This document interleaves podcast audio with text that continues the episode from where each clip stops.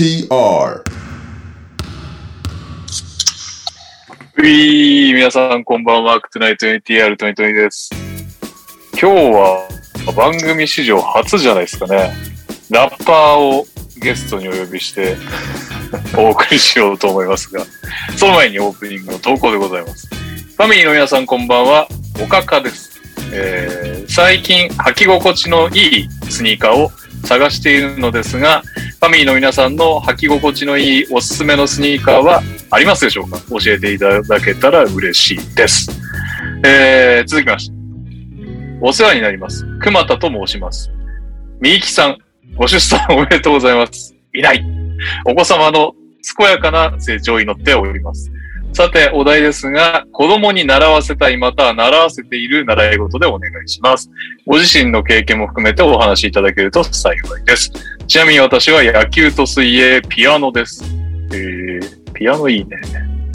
えー、こんばんは。NTR メンバーの皆さん、サッカルパパです。巷では誕生日が続きました。サイブル、オビトッピン、そして私の娘。おめでとうございます。えー、誕生日といえばケーキですが、NTR の皆さんの好きなケーキは何ですか？私はモンブランです。PS、買った後に気づきましたが、ケーキを買ったお店はニューヨークとつく名前のところでした。何かいつも以上に美味しく感じました。えー、続きまして、お疲れ様です。NTR ネーム宮本は先輩だと思っていないです。メンバーの皆さん、ケリーさん、こんばんは。ケリーさんとヨーコさんのおかげで、Apple Podcast に登録することができました。ありがとうございました。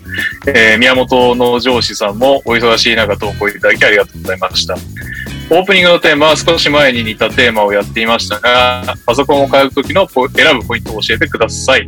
パソコンがフリーズしすぎて動画編集ができないので、近々パソコンを買い替える予定です。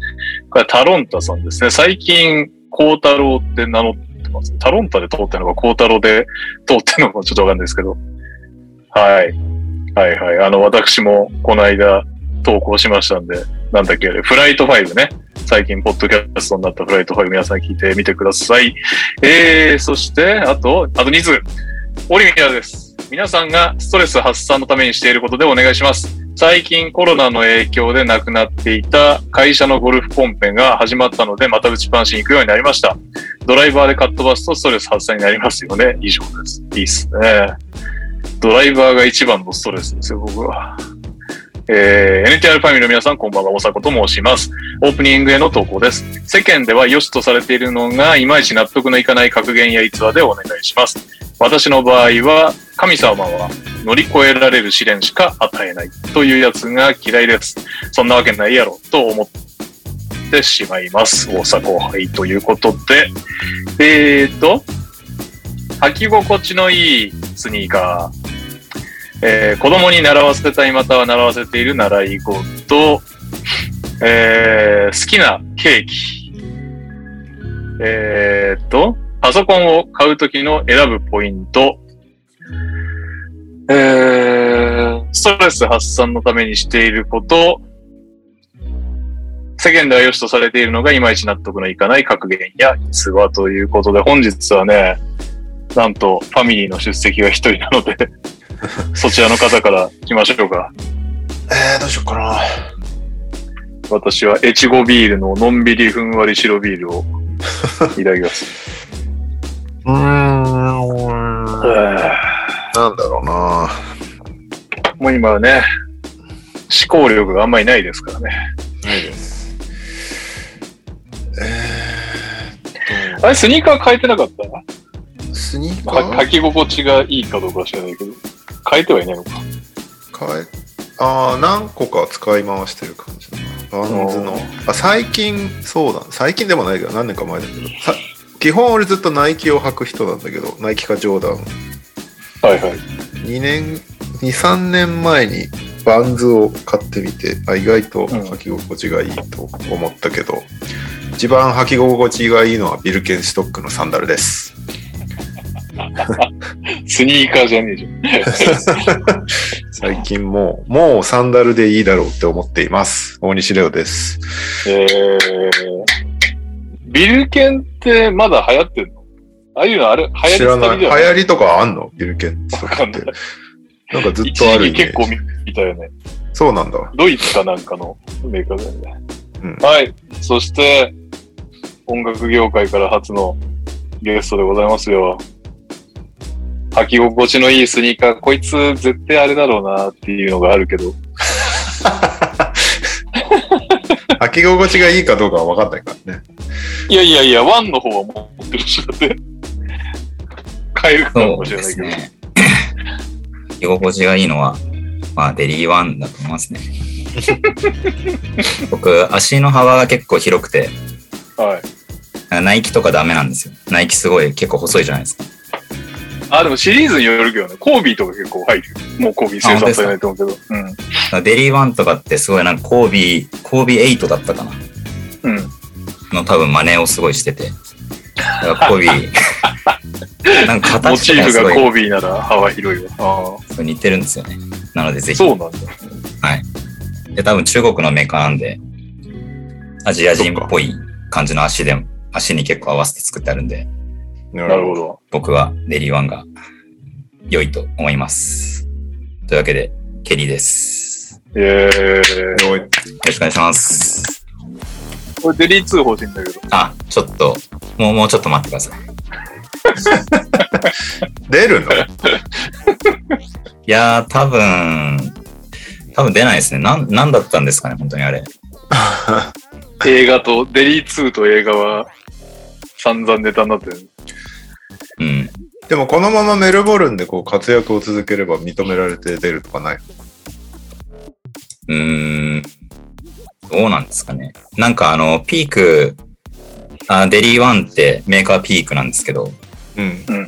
ピークが多分なんかあの、代表のスポンサードから撤退しようとしてるんじゃないかなっていう感じが。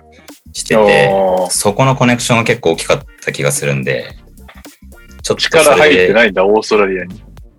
うん、なんかこの間のあの代表戦の時も、なんかここの、えっと、代表のジャージってあれもともとピークの、なんか、ジャージだったんですけど、なんかここのえー、メーカーのマークが隠されてたりとかしたんで、うーん。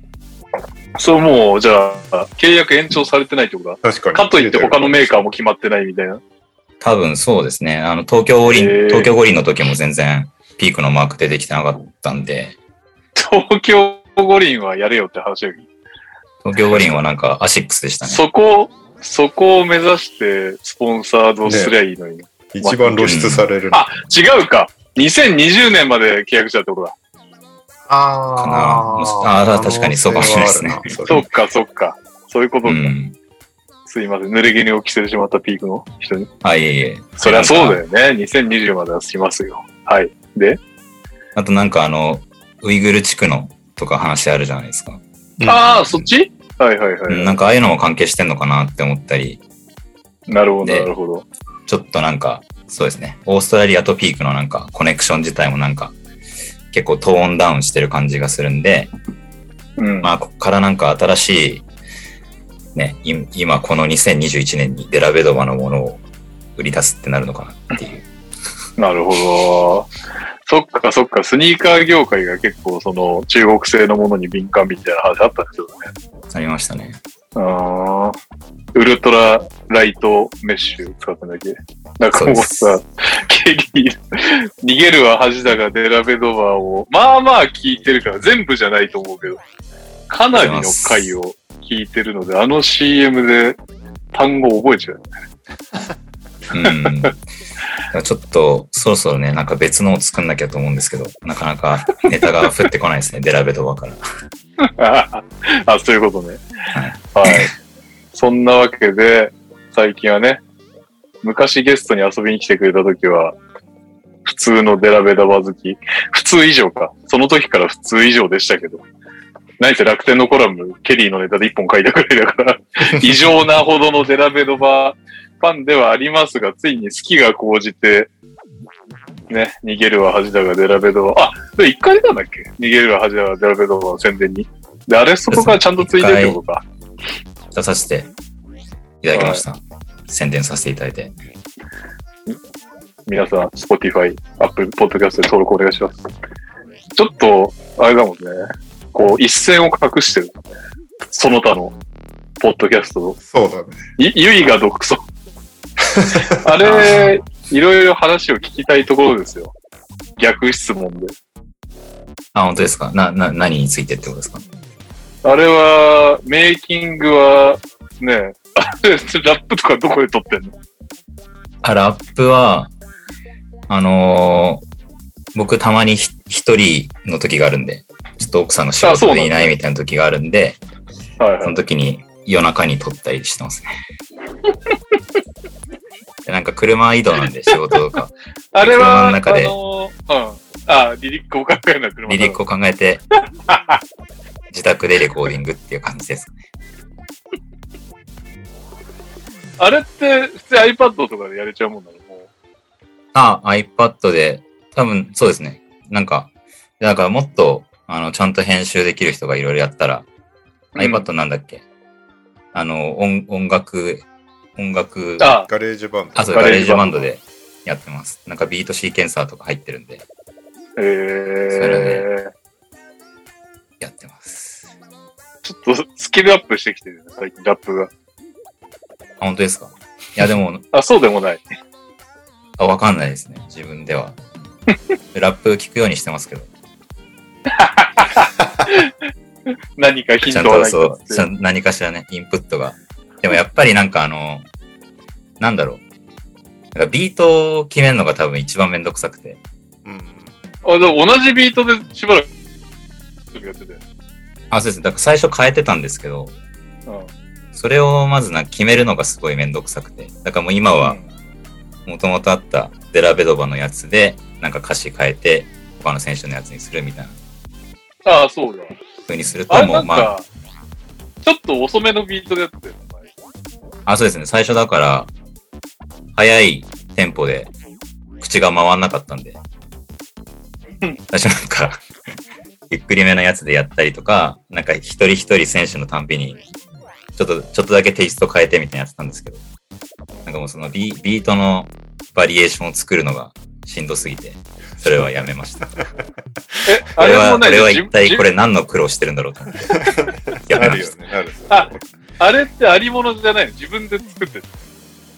あ、いや、ありもの、ありものじゃありものですね。なんか、こうなんかラランダムに、なんかこう、サイコロ回す感じで、なんか、勝手に GarageBand で、なんかし、なんかビートを作ってくれるみたいのがあって、えー、なんか気分で、これがいいかなとかやってたんですけど。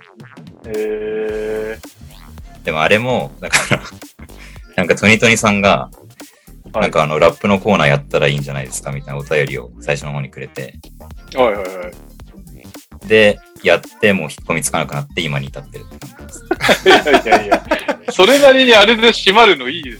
ダメ？確かいやいや、全然いいと思うんですけど、あんま反響がないんで、に。あ、そうなんだ。あ、ないんだ。あいや全然ない確かに。まともな感想多いもん。そうですね。ちょっとゲスト、に出た人は、あ、ちょっとこんな CM 入るんだとか、なんかそういう新センスあるかもしれないけど、リスナーはね、そうですね。割と、割とちゃんと、マシューズそんな人だったんだ、みたいな 感想な気がする。ちょっとなんか、まともな感じになりすぎてるんで、うんちょっと問題だなって思ってます。問題作あったじゃん。うちの、うちの M 級を泣かすっていう。えーあれは、あれはワシントン・ウィザーズが悪いっていうことですいやいやいやめっちゃ追い打ちかけに行ってたじゃん。えーあれは、番組的にきちんとこう締めようと僕は努力してます。閉まんないでしょ。いや、でもこうなってこうなると本当辛いですよね、みたいなそうなのみたいでまた泣き始めちゃってさ。MQ さんは最新回？まだ。あ、そうですね、MQ さんが。はい。じゃあ逃げるは恥だが、恥だが、デラベドバをまだ聞いたい人は、MQ 回をね、一から聞いていただいて、そうね。うんそうそう、普通あれ、はいなんかあの、僕一回バンって取って、それをこう、3回ぐらいに分けてあげるんですけど、うん。そうするとまあ、だんだん3回目に行くにつれて、一応再生回数減るんですよ。うん。まあなんかだんだんこう振り落とされていくっていうか、うん興味があった人たさんのちが残ってるわけね。MQ さんの回は、なんか3回目が一番多いみたいになってて、もうみんな MQ さんが泣いてるとこ聞きたいだけじゃん。え、おすすめ会は何？レオのやつなの？ケリーさん言う。おすすめ会、うん。何やったんだっけ？これが面白かったのある確かに逆にお二人面白かったやつあります？意外と俺、アキくんの好きだけどね。意外なのかわかんい。ないけど。意外なのかはわかんないけど、すごい爽やかに、えー承認欲求のために絵を描き始めましたみたいな。そうですね、確かに。いいいキャラしてるね、彼は。うん。てかみんなエピソードが好きんだよな、サイブルに取り上げられたとかさ。確かに。あ、そうだね。リスコさんの回、ようん。かった。よかったっていうか、俺がサイブル好きだからだけど。あ、でもそんな感じか。もう結構割と、大西レオ、えー、ラムアキさん。あと大好きクラブの人なんで、スキーさんか。うん。で、リスコ。聞けてないんだけど、何気に篠山流星割とす川崎ね。篠山流星ファンっていう方がいてます。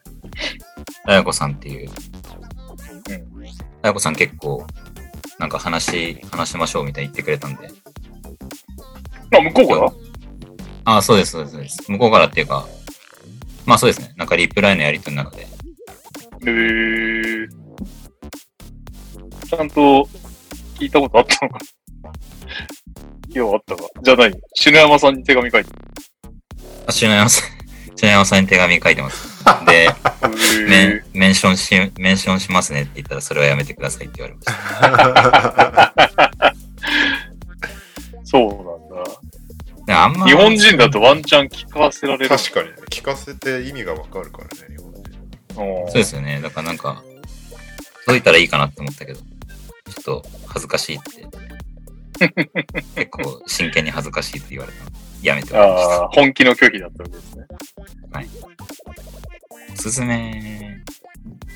まあなんか、相対的に興味ありそうな選手の回を聞いてくれればいいかなっていう感じがしますね。あんまり、基本的にはもう相手の人にめっちゃ喋ってもらってるんで、うん。なんかみんいな、やいやいやいや。まあまあ前半、ケリーの声しか聞こえない時あるけど。ああ、だから、そうですね。いあの、エピソードの1個目は聞かなくていいと思います。ニュースだし。誰だっけ？誰だの回か忘れたけど。いや、多分杉さんのマジで？もう僕しか喋ってないみたいな。で、大マジで柴さんにこれはもうえ、その、先に選手の話をして、温まってきてからニュースやった方がいいと思いますみたいな意見をいただきました。いやいやいや、そう、そうだ。杉さんの時か。マジで声聞こえなかったもんね。まあ何ですよね。でもこんなこと言ってますけど、面白いんですよ。ほぼ毎回聞いてるぐらいだから。あ ありがとうございます。はい、いや、でも本当にね、やっぱ、はい。みんな話が上手なんで、あの、楽です。とてもありがたいです、ゲストの方。ちゃんと準備もしてきてくれてる感あるよね。なんか、あれだもんね。だって、おそらくだけど、そんな別に、ポッドキャストで喋ってるわけでもないでしょ、普段。自あ分のポッドキャストやってますとかじゃない。あ絶対ないと思いますね。みんな、初めてこんなに、その、口に出して話しましたみたいな人ばっかなんで。すごいよなそれで全然面白いもん。でもだからレオさんとかやっぱ結構喋る仕事されてるんで、なんかさらに聞きやすい感じではあるかなっていう気は。しますけどね。うん。っていうので、も最初レオさんの名前出しましたけど。はいはいはい。はいなるほどね。新企画ないんですか？それは。新企画、なんかちょっとリスナーの人をもうちょっと巻き込めたらいいかなっていうのを思って、うんなんかあの、リスナーの、そのなんていうんですかね。聞いてもらいたいけど、誰にも聞いてもらえない NBA ニュースみたいな。最初頭にやってもいいかな。おーなんか、この選手が犬飼い始めました。とか、はいはい。そういうなんか好、きな選手がね。あ、そうです、そうです、そうです。僕は、だからデラベドバで僕はそれやってるんで、うんまあちょっとゲストに出るまででもないけど、ちょっとこれ、ネタとして、みたいな。そういうのある人は、なんかお便りでくれたら、番組の最初のところでそれをさらっと、やるとかこ。れで、出たいっていうので始まったのは、その、あやこさんって方だけ？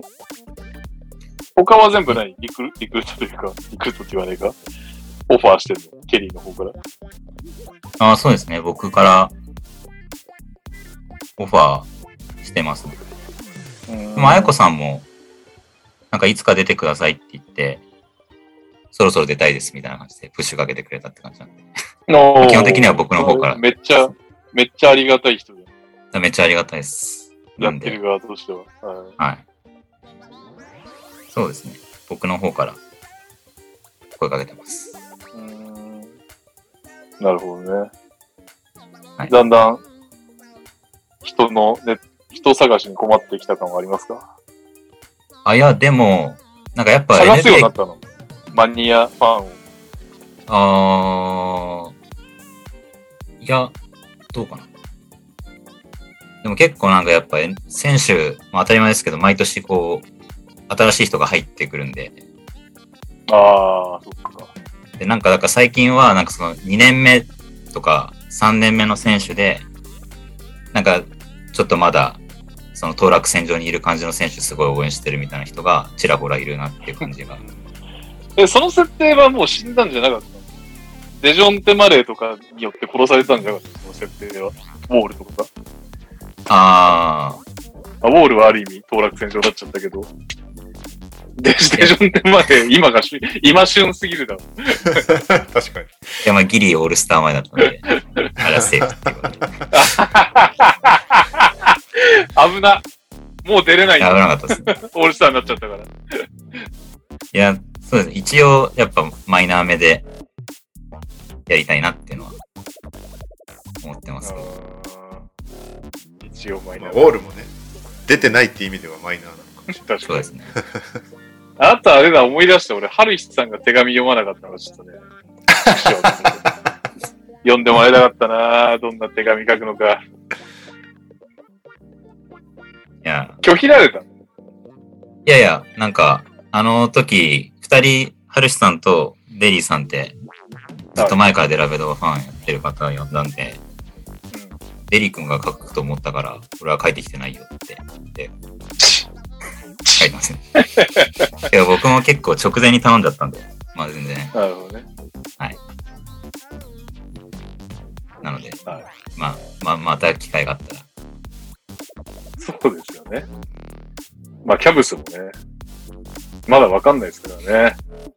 調子良かったけど、怪我にちょっと、後で、教えてにゃぼ先生のコーナーで嘆くけど、俺の、俺のって何様だよって話ですけど、俺のジャレット・アレンが、うんまさかのミドルフィンガー。はい。そんなわけで、まあ、何が言いたいかというとね。え何して、やっぱ、やっぱり、あれ？ハッシュタグでトークしてくれるのが嬉しいですか？逃げ動画聞いたら。あ、そうですね。ね、ちょっと、ほぼ毎回聞いてる身としては、盛り上がりたいですよね。ハッシュタグつけて、うん。感想書いていただくか、あとお手紙とかお便りくれたら、あの、絶対読むんで。うんはい。絶対っつっそれもたら今。それはいいんすね NTR を、いいね NTR を見習って、確かに。はい全部読むもんな。NTR もでもハッシュタグでもっと盛り上がってくれるといいなとは思うね。まあ、そうですね。意外とないよね。意外とないっすね。確かに。しかもでも NTR も不思議だよね。割となんか、ハッシュタグで盛り上がってた頃より、再生回数とかあったりするときあるよね。最近また増えてんだよね。毎回増えてるよね。2500は超えてる。一時さ、うんなんか1000みたいな時期あったじゃん。あった。確か。最近また盛り返してきた感じがするな。ねの割に盛り上がってマックスどんくらいいたんだろうそうそうそう。み誰、誰が水増ししてんだかわかんない。なんか結局、ツイッターきっかけみたいので聞いてる人が占めてる割合がそんなでもないのかな。ああ、確かに、意外と最近思いますねあツイッターやってないリスナーが意外と多いっていうのはあるかもね。確かにね。うん。ー、2500どころか3500結構あるある。4000近いのと思そうだね。最近安定して、その辺がご伸びてる気がい。はい。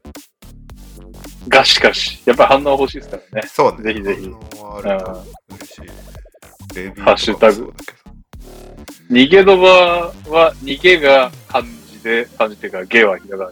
逃げるの漢字にゲにカタカナでドバですね。そうですね。はい。当てでツイート。マークトナイト NTR はそのままマークトナイト NTR でツイートしていただけると、やってる方は大変嬉しいというはいことになっております。よろしくお願いします。そんなわけで、なんかね、出足、いつも短くしようと思っていますが、毎回ダラダラ喋っちゃうんですよね。いきますか。レオさん、副反応の方は大丈夫そうですか？多分大丈夫です。えいっす。ゆるゆるっと終わりましょう。ゆるっと行きましょう、ゆるっと。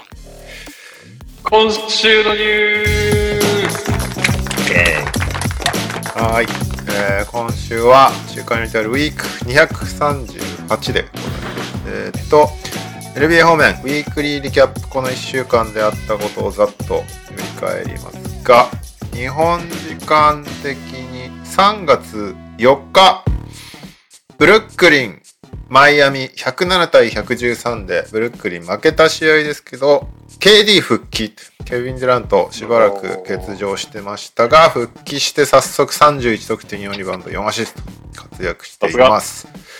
そして同日、クリッパーズが132対111でレイカーズに勝った。えークリッパーズ今シーズンレイカーズスイープ。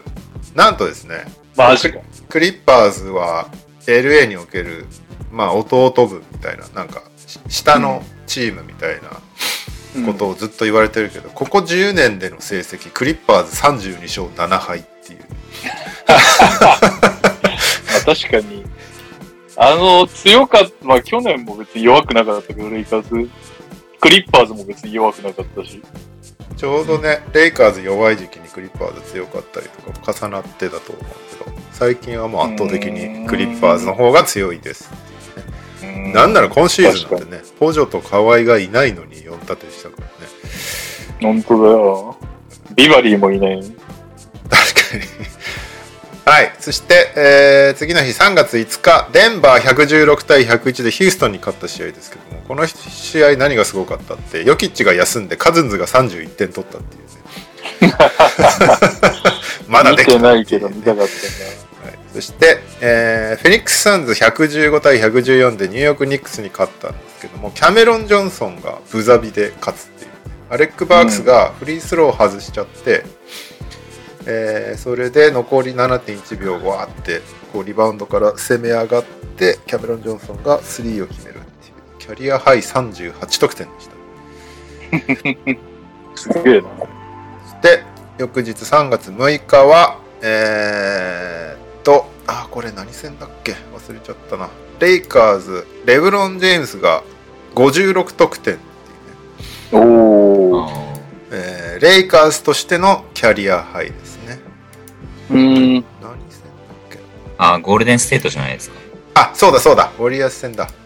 どっちも連敗中であのーやばなんかどっちも調子悪いねみたいな。なんか勝ってこう立て立ち直立て直せるといいねと思ってたけどレブロンが56点取ってギリギリ勝つみたいな試合でそんなのじゃ立て直せないよって俺は思いました。毎回それやるわけにはいかないからっていうそうだよな。で56得点は、えー3番目に高いのかなレブロン的には。マイアミ時代2014年に61点取ってます で、えー37歳以上で50得点以上記録したのはあと3人います誰でしょう？はい。はいジョーダン。はい正解もう一人も勝ったコービー正解あと一ああ、人。そっか。でも、よく考えれば、ああ、確かにってなる。はい。はい。ジャバ違います。おもっと最近の選手です。最近？まあ最近、ここ数年は絶対知ってる。50点取りそうな37歳超え。よく考えれば、おーっとなる最近の選手。はい。ジャマクロ。正解おーい。!MJ、コービー、ジャマクロが37歳以上で50得点以上。そこにレブロンが加わりましたっていうね。はい。そして、えー次の日、3月7日、えーっと、何ですか書いてんねこれ。途中でニュースまとめてるの、力尽きてるな、これ。昨日まとめてる昨日まとめてるから、何もしなくていいだろう、今日と思ってたら、全然まとまってねえや。ちょっと、いやいやいや。そうです。えーっと。セルティックス126対120で、ブルックリンに勝った試合ですね。こちら、テイタムが54得点。なんかね、50得点が最近出まくってんだよね。で、えーテイタム54点で、ボストン勝ちました。で、相手のブルックリンからは KD が37得点で、えー通算2万5000得点超えということで、歴代23人目だそうで、感想を聞かれた KD は、いや、本当ならもう3万点ぐらい取ってないといけない、めちゃめちゃストイックなコメントを残して、さすがですね。そして、えーウィザーズ対インディアナ133対123でウィザーズが勝った試合ですけどもポルジンギスがデビューしましたということでうん。21分の出場で25得点っていうねめっちゃ効率いいですねうん。そして八村選手は1本しかスリー入んなかったんですけど、えーこれで10試合連続スリーポイント成功ということで最近すっかりスリーポイントシューターになっている八村選手いいことだ。はい、そして同日デンバーナゲッツがペリカンズにオーバータイムの末138対130で勝った試合なんですけどヨキッチが4クォーターとオーバータイムだけで30点取るっていう大活躍で、えー46得点12リバウンド11アシスト3スティール4ブロックフィールドゴールパーセンテージ72.7%っていうやめちゃくちゃば。な試合をやったと思ったら、その翌日、ゴールデンステートウォリアーズ戦131対124で勝った試合でもヨキッチ32得点、15リバウンド、13アシスト、フィールドゴールやば70.6%っていう。2試合で78点取ってますね。むちゃくちゃですよ。はい、で、えー同日、マイアミがヒューストンに123対106で勝った試合、オラディポが1年ぶりに復帰しましたね、おめでとう。おめでとうございます。なんか11点ぐらい取ってたんだけど結構すんなりと活躍できてよかったねって感じですね、うん。そしてスパーズ117対110でレイカーズに勝った試合でグレッグ・ポポビッチ1335勝目で歴代トップタイドンネルソンと並びましたということで次勝ったら。単独トップになるんですけどドンネルソンは31シーズンで1335勝ポポビッチは26シーズン、5シーズン毎年ですね。うん。通算勝率65.8%っていう。ここ数年負けてんのに、すごいっすね。高っっていうね。トップ10で一番高いのはフィル・ジャクソン1155勝で70.4%ですね勝率。いやー、すごいよね。やっぱフィル・ジャクソンは異常だな。やっぱ3ピートを3回やってんのか。え？ブルズで2じゃ2なく回てレイカーズあ三回か1回やってるそっか。そんな人いないよねなかなかまあラッセルとかあの辺をやっアワーバックとかやってるのかいやでも レジェン、レジェンドってもう ね、神話の世界。そうね。で、えっ、と、現役ヘッドコーチだと、ドック・リバースが1032で2位なんですよね。うんそうですね。なるほど。で、すごいのが5位のエリクス・ポルストラで、51歳ですでに651勝してて、このペースなら、えーポポビッチを抜くんじゃないかって言われてるうーん。ポポビッチが51歳の時は163勝だったそうです。マジ 全然、全然じゃないです。まあ、ポポビッチ、キャリア始まるのが多分ちょっと遅かったっはいはいはい。今73歳最高齢ヘッドコーチとしては。いや、よくあんななんかメンタル削られそうな仕事73歳でやり続けようと思うよ。ね。めちゃくちゃだよはい。コーボビッチさんおめでとうございます、そして本日3月9日ブルックリン132対121でシャーロット・ホーネッツに勝った試合カイリー・アービング50得点。そしてフィールドゴール75%以上でガードでそれを記録するのはマイケル・ジョーダン以来2人目だカイリー・アービングうまいですね結局バスケがこの人は いやー、いいですね。このままプレイオフにカオスなまま行ってほしいですね。そうね。そして、順位的な話をすると、グリズリーズがなんと今、単独で西の2位にいるんですよね。イエーイ0.5ヒューストンに負けた。今日、ペリカンズに勝って、うん。えーウォリアーズこの間クリッパーズに勝ったから、0.5ゲーム差のまま。まこの間怒られたんですけどね。いやいやいや、トニーさんと、あの放送何ですかと。レイカーズの弱さばっかじゃないです。ニューオーリンズが強いんですよ。すげえ言ってたけど、そんなことはなかったことをグリズリーズが証明してくれて。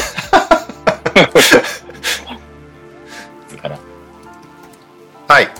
ということで、この1週間一番活躍したのは、ジェイソン・テイト誰だ。平均45.5得点。平均？まあ2試合ですけどね。レブロン・ジェームズも41点、ルカ38点。最近めちゃめちゃ多いね、得点が。一番スリーを決めたのは平均6.5本、キャメロン・ジョンソン。おお。そして一番リバウンドを取ったのは、お15リバウンドでウェンデル・カーター・ジュニア。へえ。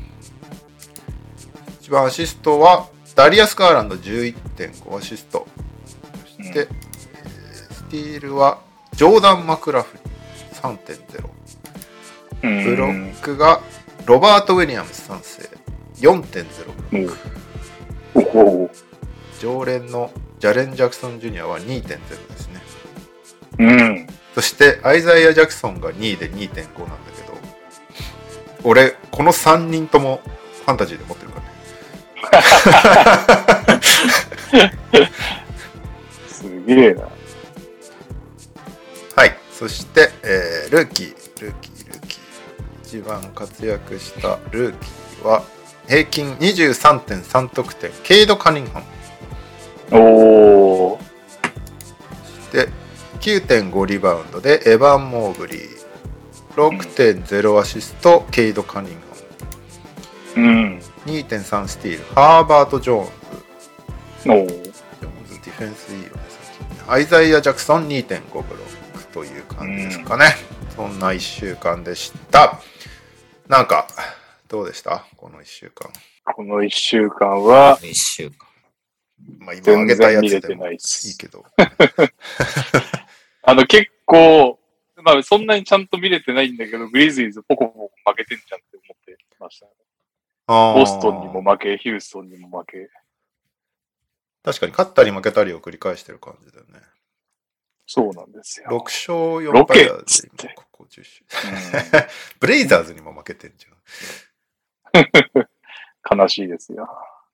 まあ、セルティックスはね、強いからね、最近。本当だ、勝ったり負けたりですね。ブルズはね、5連敗してて、ちょっと調子悪いんですよね。ああ、ブ5ルー連怪我人敗もしてるがね。怪我もやっぱね、カルーソとロンズボール早く戻ってこないかなっていう気持ちしかないですね。うんそして、今、ひ東の4位まで落ちちゃったんだけど、で、0.5ゲーム差で5位にセルティクスがいて、セルティクス今調子いいから、ホームコートアドバンテージ。年明け普通に強いよね。あのね、ハマったよね、ようやく。うなんかシーズン序盤はイメイユドかやべえんじゃねえかみたいなこと言われてたのにうん、最近は、なんかローテを絞った結果大丈夫になったみたいなことを読んだけどうね。ん。あとあの、ねデリック・ホワイトをめでてたよ。ああ、レコイトね、みっちゃんは？マサカツの奥様は？ハマってるよね。うん。今、ブラウンって怪我してるんでしたっけ？怪我してる。あで、テイタムがそんなに頑張ってるってことですね。そうそうそうそうそうそう。でもね、ボールが回るようになった気がする。前と比べて。うん前なんか、俺らだっけが見た試合かな。ピックアップゲームの試合かもしれないけど、なんか、ひたすらテイタムが持ちまくって、プラップスリー打って入んねえみたいな試合そうそうそうそうそうそうそう。なんじゃこりゃっていう。最近は、この間の54点取った試合でもちゃんとボール回してたからね。うん。から、いいなって感じはしますけどね。あと、あのーあ、サカルパパさん、ディフェンスがやばいって言ってますね。うーん。確かに。そう、なん。か、セルティックスの試合結構最近面白いっぽいですあれジェイレン・ブラウン戻ってん。のかあ、戻なアウトってなってないな。デプデプスではアウトってなってないですね。確かに、デリック・ホワイト、マーカー・スマート、ジェイレン・ブラウンで、まあ、ニポジはかなりの時間回せて、他にペイトン・プリチャードとか、まあ、数人いますと。で、3番、テイタム絶対だけど、テイタムいない時にブラウン3番回すこともできて、アルフォード・ロバート・ウィリアムス、グラント・ウィリアムス、ダニエル・タイス。まあ、最近ダニエル・タイスの評判が確保してますが。まあ、それにしたってあれだよね。怪我がなければ戦えるメンツですね。そうね。なんか、ロバート・ウィリアムスが、のディフェンスの使い方が面白くて、セルティックスって。ほうほうほウィークサイドのウィングにとりあえずつけとくのね。う。うん。あんまり攻撃力高そうじゃない方のウィングにロバート・ウィリアムスつけて、ひたすらヘルプさせるっていう。はいはいはい。3秒取られないやつね。うんそう。それが結構ハマってて。で、結果、ブロックめっちゃ伸びてるし。なんか、いろいろとようやくうまくいき始めたなって感じがするね。文句言わなくなったし、選手たちも。なんか、一時ひどかったじゃん。なんか、スマートがそうだったかも。テイタムとブラウンはなんかちゃんとやらないとダメだみたいなこと言ってたりとか。はいはい。あれだけは気持ちよかった。スマートで思い出して。スマート、結構セルティックスとやった試合普通に負けたんですけど、あの、速攻でカイル・アンダーソンがロブパスを送ったら、は高すぎるだろこれと思って、スマートが後ろずさりして取りに行ったのよ。うこんなん誰も取れねえだろう。まあ、それをぶちかましましたよ、モラントはいはい。あったね あれ、あれは気持ちよかった。モラントいろいろ異常だからな。異常だね。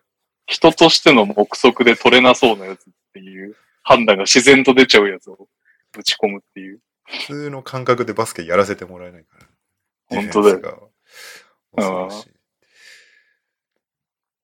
そうなんですよね。ということで、ブルーズが今4位で、えっと、はい西と東のトップ3への成績が0勝14敗っていうね、1回も勝ってない。プレイオフに。マイアミ、フィラデルフィア、ミルウォーキー、フェニックス、メンフィス、ゴールデンステートに1勝もしていないね。そう俺の理論としては、全員負ければいいだけの話だから。当たらなければいい。あれもありますね。プレイオフにデータを取らせないためにわざとやってるという。確かに。まあでもなんかカルーソとロンゾいない時点でも全然別チームだからな。早く戻ってこ二人はタイムテーブル的にどんぐらいの予定なんですか？6, 6から8週間っていうのを数週間前に結構同じぐらいの時期に出てたからもうそろそろ3月中旬下旬ぐらいには帰ってくるんじゃないかな。どうなんだろう？カルーサはようやく腕のあのキャスト取れてたから。おー。どうなんだろ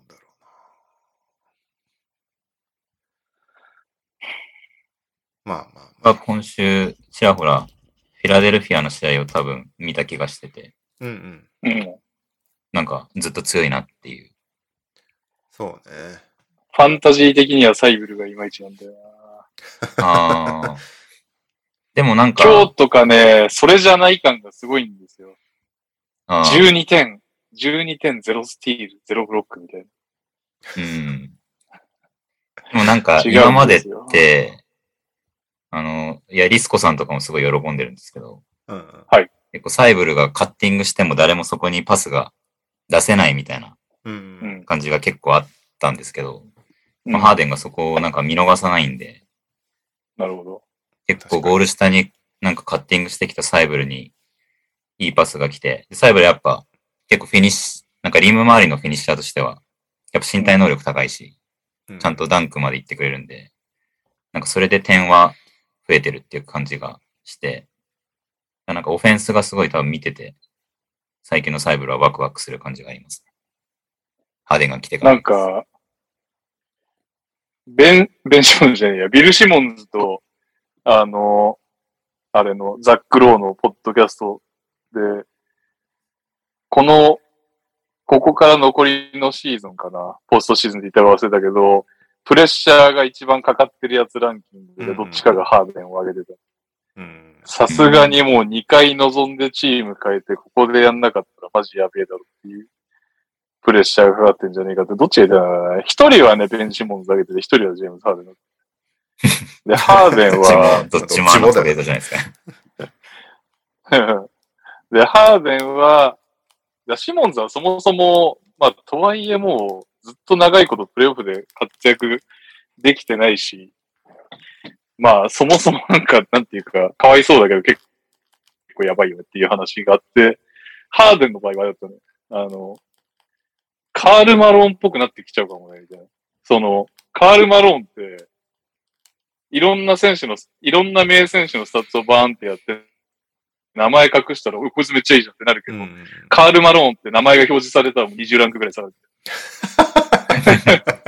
っていうぐらいやっぱり勝てなかったし、プレイオフでもインパクトなかったしっていうのが、結局もう、この20年後の今誰もカール・マローンの話をしてないっていう状態だけど、ハーデンって下手したらそうなっちゃうよねっていう。確かにね。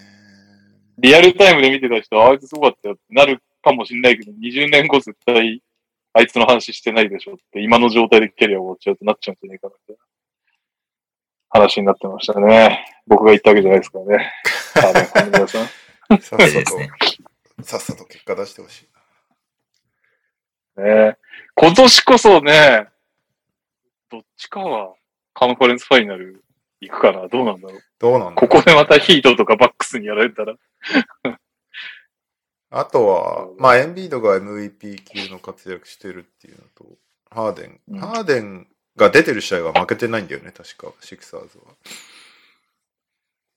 シーズンは全く問題ないからな、いつも。ねハーデンの場合は。まあ、あと、しばちゃんはハンドラーをやらせとくべきだった派かもしれないけど、タイリース・マクシーがめちゃめちゃ数字伸ばしてるっていうね、ハーデン来てから。ああ、そうなんですよ。なんかずっマキシーっとて、やっぱりさ、この番組でも見たけどさ、頭ちょっといいっていうか、ちゃんとめちゃめちゃ頭いいよね。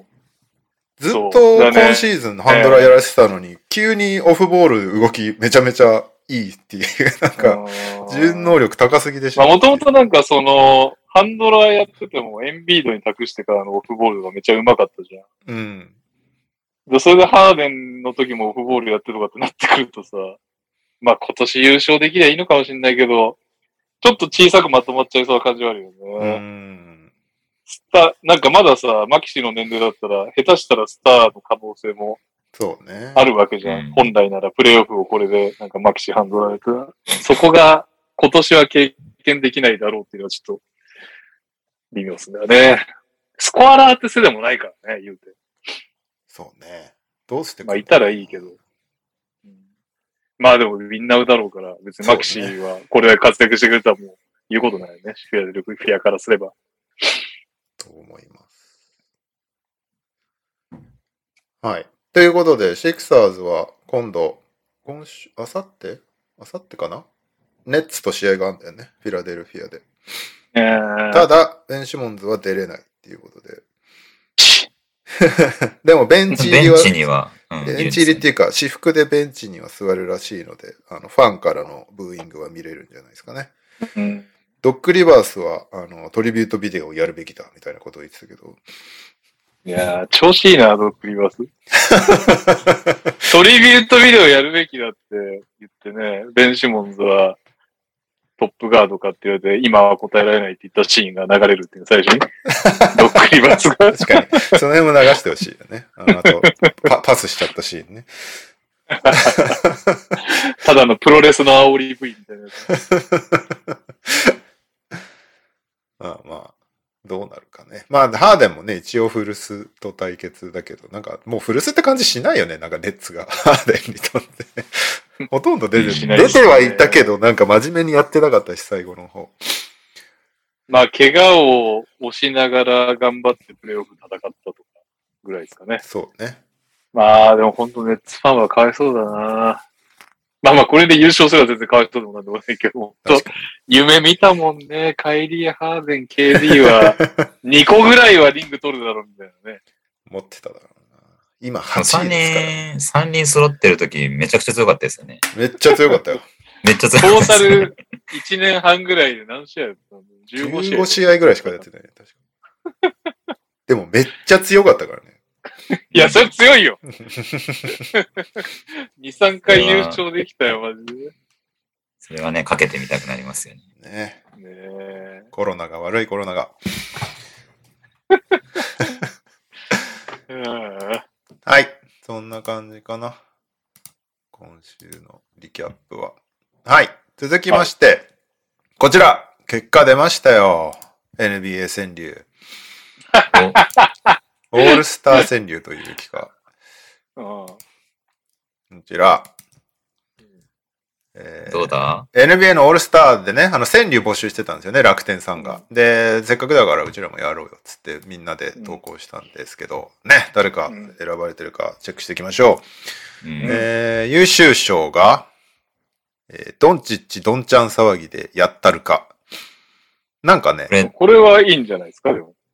全体的にダジャレがいいんだなっていうのが思ったな、感想として、あの、作品をあの。すいません、レオさん。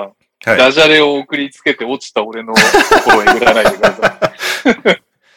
えーあとはこれでも、さ、はい。2番目は、そんなすごいか？そうね、オールスター、推しがいすぎて目が回る。いや、川柳でもなんでもない気がする。そうね。えーいつの日か、オールスターでも、こんにちは。うん。まあいいんじゃないこれはいいでしょうね。これどういうこと？ああー、日本人が出てほしいという話？ああ、八村そうか。が八村が活躍すると、こんにちはっていうからね。うんうん。えーいつの日かこの場で見たい、ナビとハチ。まあ、日本人、これもいまいち。かな。そうね。一つ目と三つ目はまあいいでしょう。はい 俺は誰なんだ？特別賞、うまいこと言ったでしょうこ。れ、すごかったな。前夜祭、すでに正気のサタデーナイト。うん。正気のサタデーナイトをうんサタデーナイトにかけているそうですね。これってどっちかにも、どまあしょうがないのかな。そういうもんか。前夜祭すでに、えどんだけ悔前夜しいんですか？祭、前夜祭すでに正気の沙汰でない、かっこ沙汰でないとは俺はちょっと引っかかってる。ああ。あでもこれあれじゃないですか。なんか運営が勝手につけたんじゃないですか。その可能性もあるもんね。あ、ああ、そっか。うん。ならいい。あ、そんな。佳作もいっぱいあるけど、せっかくだから読んでいこう。佳作、えー、おいラメロ、エアボールだけはマジやめろ。いいっすね。これちょっと参考になるな、ラップの。そうラップっぽい、確かに。確かに。川柳というかラップです。今年もか、うちの選手は選ばれない。かっこキングスのアイコンをしよう。これは運営が書いてますね。運営が、これが書きたいだけだ。いや、これなんかこれ、投稿した人のツイート僕見ましたよ。なんか、あ、そうなんだなん。か選ばれて嬉しいけど、このカッコはなんでわざわざつけたんですかって言ってました。だから、運運営の仕業です。えー、嫁が聞くアデとクンポは別の人、うんなるほど。KD がサイズ欲しいとゴベア取る。えーオールスター、画面どこでもオールスタうん。ー。オールスター、キャプテンいつものオールドスター。おう感染症、今だけは忘れて感染しよう。ステフィンやボール飛び込む網の音。う。うんん。相性を確かめ来年リクルート。うん。うん。うん。いいですね。大躍進。じゃあ、もらわんと MVP。うん。なるほど。ダンクなら天下一品帯トップ。ラッあいいプじゃん。ですね。勉強になるな。ザック・ラビーン、スリー打つよりダンクして、あ、いい、これ最優秀賞でいいんじゃないですか？えー大会へ漕ぎ出すオールスターたち。うんなるほど。大会と、あ海のね、大会かけてる感じですね。健康な僕が唯一風邪ひく日。これいいじゃん。なんか、じゃないの？そうですね。これいいですね。いいですね。でも今年、今年祝日だったからな。本当だ。え本当？祝日だったっけ？祝日だったよね。確か。でも、本戦は月曜だったあ、違うわ。違うわ。違うわ。うん祝日だったのあれだ。トレードデッドラインだ。はいはい。うん。ごめん。俺にとってはオールスターがああっちだか健康な僕が唯一風邪ひく日は、トニトニ賞をあげましょお、おめでとうございます。知らん人だけどう。リュウら。ジさん、リュウ知らんジさん、おめでとうございます。おめでとうございます。確かになんか、いいですよね。えー見たいのは寒さを忘れる大接戦。えーレブロンとラメロの年の差18歳。ど。うん事実、事実か？はい。今日だけはお前は仲間、あいつ敵。ああ。うんうんオールスター、漏れなく全員モンスター。なるほど。見たいのにオールスターが月曜日。えーオールスター横目に進まぬテレワーク。うん。いいんじゃないですか？時事ネタね。ということで、以上が。まあ確かにうまいこと言ったでしょうのがうまいこと言ってんな。すごい当たり前のこと言いましたけど、今。でも、やっぱりあれだね。なんか、イン、イン踏んでるというか、ダジャレっぽいのが結構選ばれてるイメージですね。これちなみに。あの、ここには、これな名前だけじゃ判断できないですけど、ファミリーのやつは入ってないっていうことでいいんですか、いやー、入ってんじゃない？ね このジャモラントのやつとか怪しいですね。あじゃあ、もらわんと。じゃあ、もらわんと。浮かびもしなかった。でも、ステフィンやみたいなのはやっぱり浮かびましたよ。ボール取り込む網の音みたいなの。うん。負け、負け惜しみです。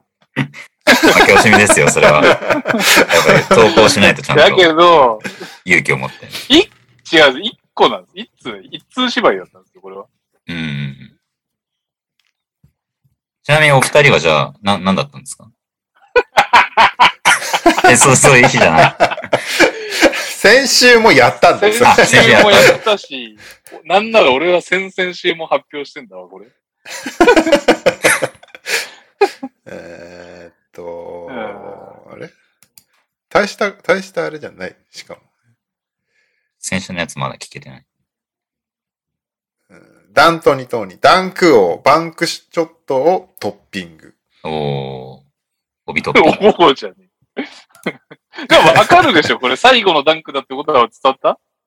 わかるわだからでもこれやっぱカッコで、カッコつけてとどめ刺さないといけないじゃないですか。帯、帯トッピングとかけてますみたいな。やっぱり、そういうね、なんかそこら辺の熱意というか。そうね。うん。はい。レオにし。ジョーダンが来たらみんながざわついた。うん。?11 位で言ってる。オールスターじゃないと判断されたのかもし希れない。望のサイズのばらつきすごいですね。第1希望 XL で第2 S なんですかレオさん。あ、しかも、えなんか XL ないならもう子供用でいいかなと思って S にしたんだけど、あなるほど S はなかったあの S はないっていうね。うん。そもそも。ちなみにそこにあの KT ってのがあって、それ僕ですね。え、どれどれ？あ、もうちょっと上かな。上？えー、あ、そうです。ああ、ステップ？ん？あ、これか。本当だ。デラベドバ 関係ないけど一応見ます。うん何の報告なんだよ。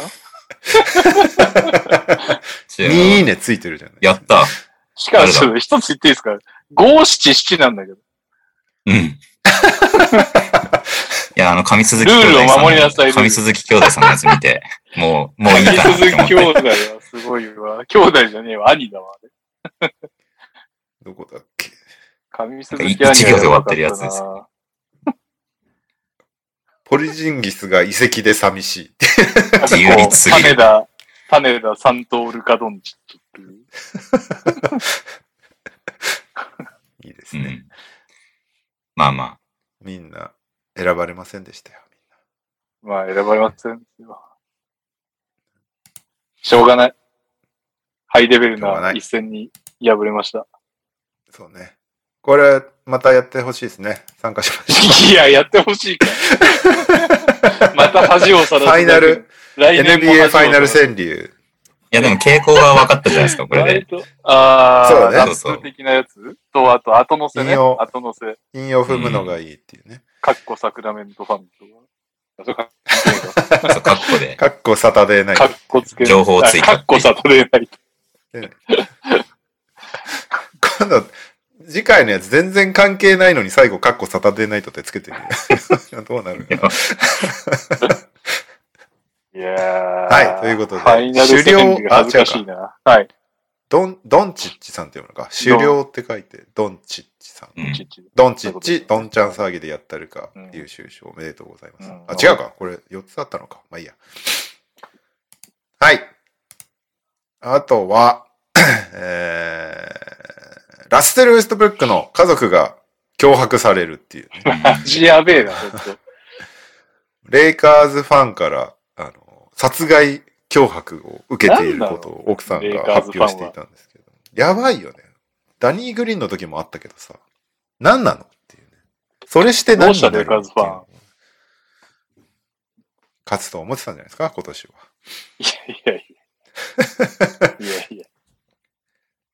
なんかもう、家族をもうホームゲームに呼ぶのをやめたそうで、ラスは。かわいそかわいそうだよね。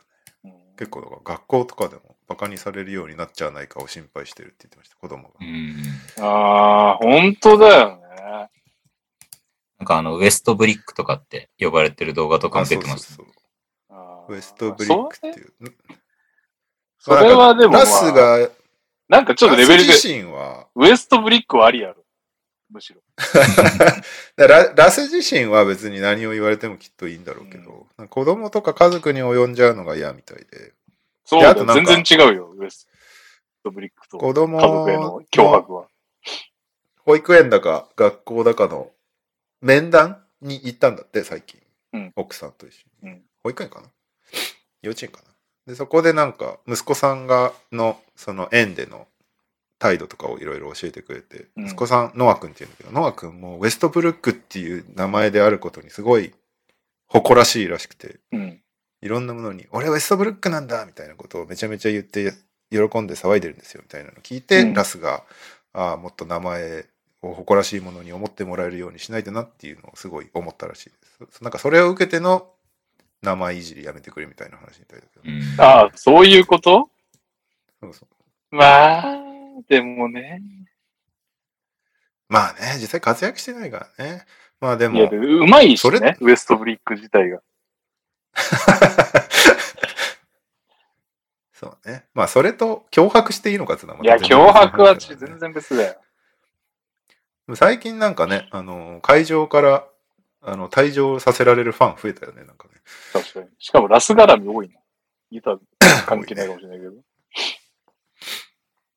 はい。えー、ビベック・ラナディベイ、キングスのオーナーさんですけども、やばいでおなじみの。ほうほ2013年にキングスのオーナーになってから274勝429敗、勝率39%う。うんっていうね、うんプレーオフに出てないんですけども、はいどうやら今、えーイングランドのチェルシーサッカーチームうん。が今売りに出されててうん、買おうとしてるらしくて、えー。んチェルシーファンは心配した方がいいかもしれないですね これはね。確かに。一応他にもそういう事例があって、ナゲッツのスタン・クロンキーっていうオーナーさんが、ナゲッツとアーセナルのオーナーさんなんだよね。うーん。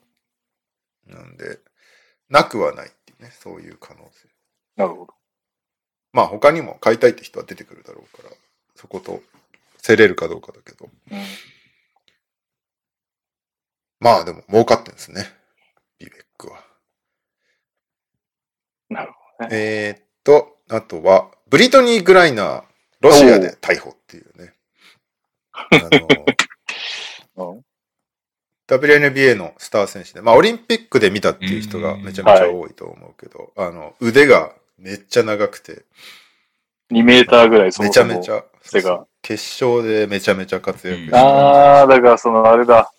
みんな、なんかスイッチさせて町田が突っ込んでって、ヘルプ来たらパスみたいな戦術がすごい多用されてたのが、この2メーター超えのグライナーが一人でヘルプなしで町田止め切って、結果何もできなくなったっていう、そのグライナーですね。そのグライナーです。で、グライナーは、ここ6シーズンぐらいロシアでプレイしてたのね。あの、はい WNBA 選手って、オフシーズン中に出稼ぎにユーロに行くことが多くて、WNBA のサラリーがあんまり高くなくて、ユーロに行った方が高いのよ。で、実際、ブリトニー・グライナーって、WNBA だと 250K ぐらいだったんだけど、うんえっと、ロシアだと1 million とかなんだよね、確か。うん。うん全然違う。そうで、まあ今年も例のごとくロシアに行ってたんですけど、そこで、あのー cannabis oil、大麻、大麻オイル、うん vape ってあるじゃん。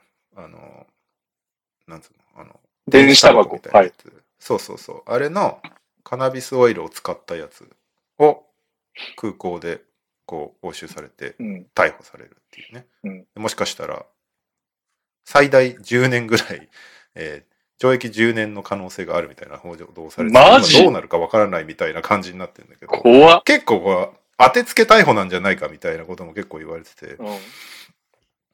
で今一応アメリカ政府もあの話し合いをするみたいなことになってるっぽいんだけどどうなんかその後どうなってるかも本当に進展があんまり出てこないんだよねであのーパートナーさんがおだワイフって書いてあったから多分奥さんなんだと思うんだけどうん女性同士のうんがあの声明出しててまあすごいなんか心配ですみたいなサポートありがとうございますなことを出してたけどどうなんだろうっていうね怖っ。大麻自体はロシアはあのイリーガルなんだよね。はい。まあ、大概の国イリーガルですからね。そうそうそう。でも大麻オイル自体は日本でさえ使えるようなものだからね。あ、そうなの？うんうん。ものによっては。まあでもまあ、ベイプ状になってたら、まあ、すぐ目的になっちゃうもんね。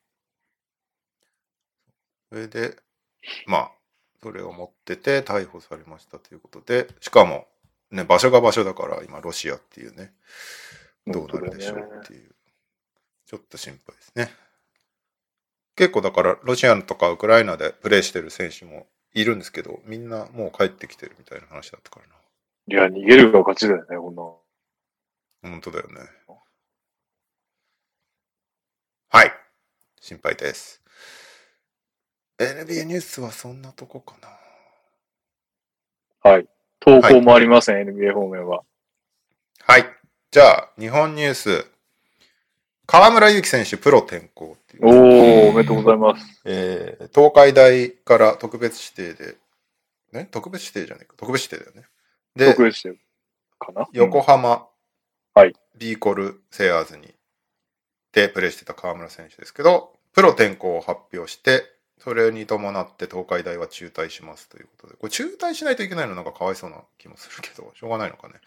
まあ、でも奨学金で入ったんだろうからね、っていうことなんでしょうね、現状、現状の感じ。現状だとね。おそらく。なるほど。違うかな。復学とかできんのかないつか。どうなんですかね。そういう文化が、まあ特にあの、その、怪我なりなんなりで、その、体制できなかった時とか、ね、復学とかあるといいですけどね。ね。まあまあ、それはいいんですけど。まあ、河村選手ね、あのーなんだろうこ、高校生時代から3円で特別指定やったりと、やたらこう注目されていたんですけど、そのままプロになればいいのにみたいなことずっと言われてたけど、うん実際にうん東海途中で辞めてプロ転向という、東海結構4年間やることが大切ですみたいな学校だったので、はいはい。まあびっくりっちゃびっくりだよね。まあそうね。ありましたから、デュークはみんな4年間やってから行くっていうのがある時からドドドドドッ崩れるという時代が。まあ楽しみだね。な去年は B コルでちょっと苦戦してたけど、今年はね、1月の MVP 取ったうりとん。活躍しまくってますからね、そうですね。一応本人の目標は2000、あ、違うか。2年後 23? 2年後のうんパリオリンピック、24。もう来年来年じゃない？2020あ ?23 はワールドカップでしょ。あ、そうかそうか。うん24の、えっ、と、パリオリンピックの代表入24か。りをなるほど。目指してますみたいな話でしたね。頑張ってほしい。そうですね。確かにまだ代表には呼ばれてないもんね、そもそもね。うん。ただ、次の B, B 代表に呼ばれてます。あのそうだねそうだそうだそうだ。あの、アジア、アジア大会ね。うん。うんこういうケースって今まで全然なかったんですか？その大学いや、を。あったあった。いやいや、それこそ太一くんとかね。あ、そっかそっか。あれ、中村太一は卒業したんじゃなかったっけ？どっち？してないの卒業したんだっけ？キューブで行った気がする。岡田優太選手が大学じゃないかそうだ。岡田選手、大学辞めて。な。だと帰ってき、た小坂部選手と馬場選手はちゃんと全うしたんだよ。違ったっけ？怪しいけど。えっと、馬場選手は3年で大学のバスケ部は辞めたけど、うん。プロ転向して、うん。大学はなんかそそのまま卒業したはず。教職受けて。そうだよね。小坂部選手もそんな感じだった気がするな。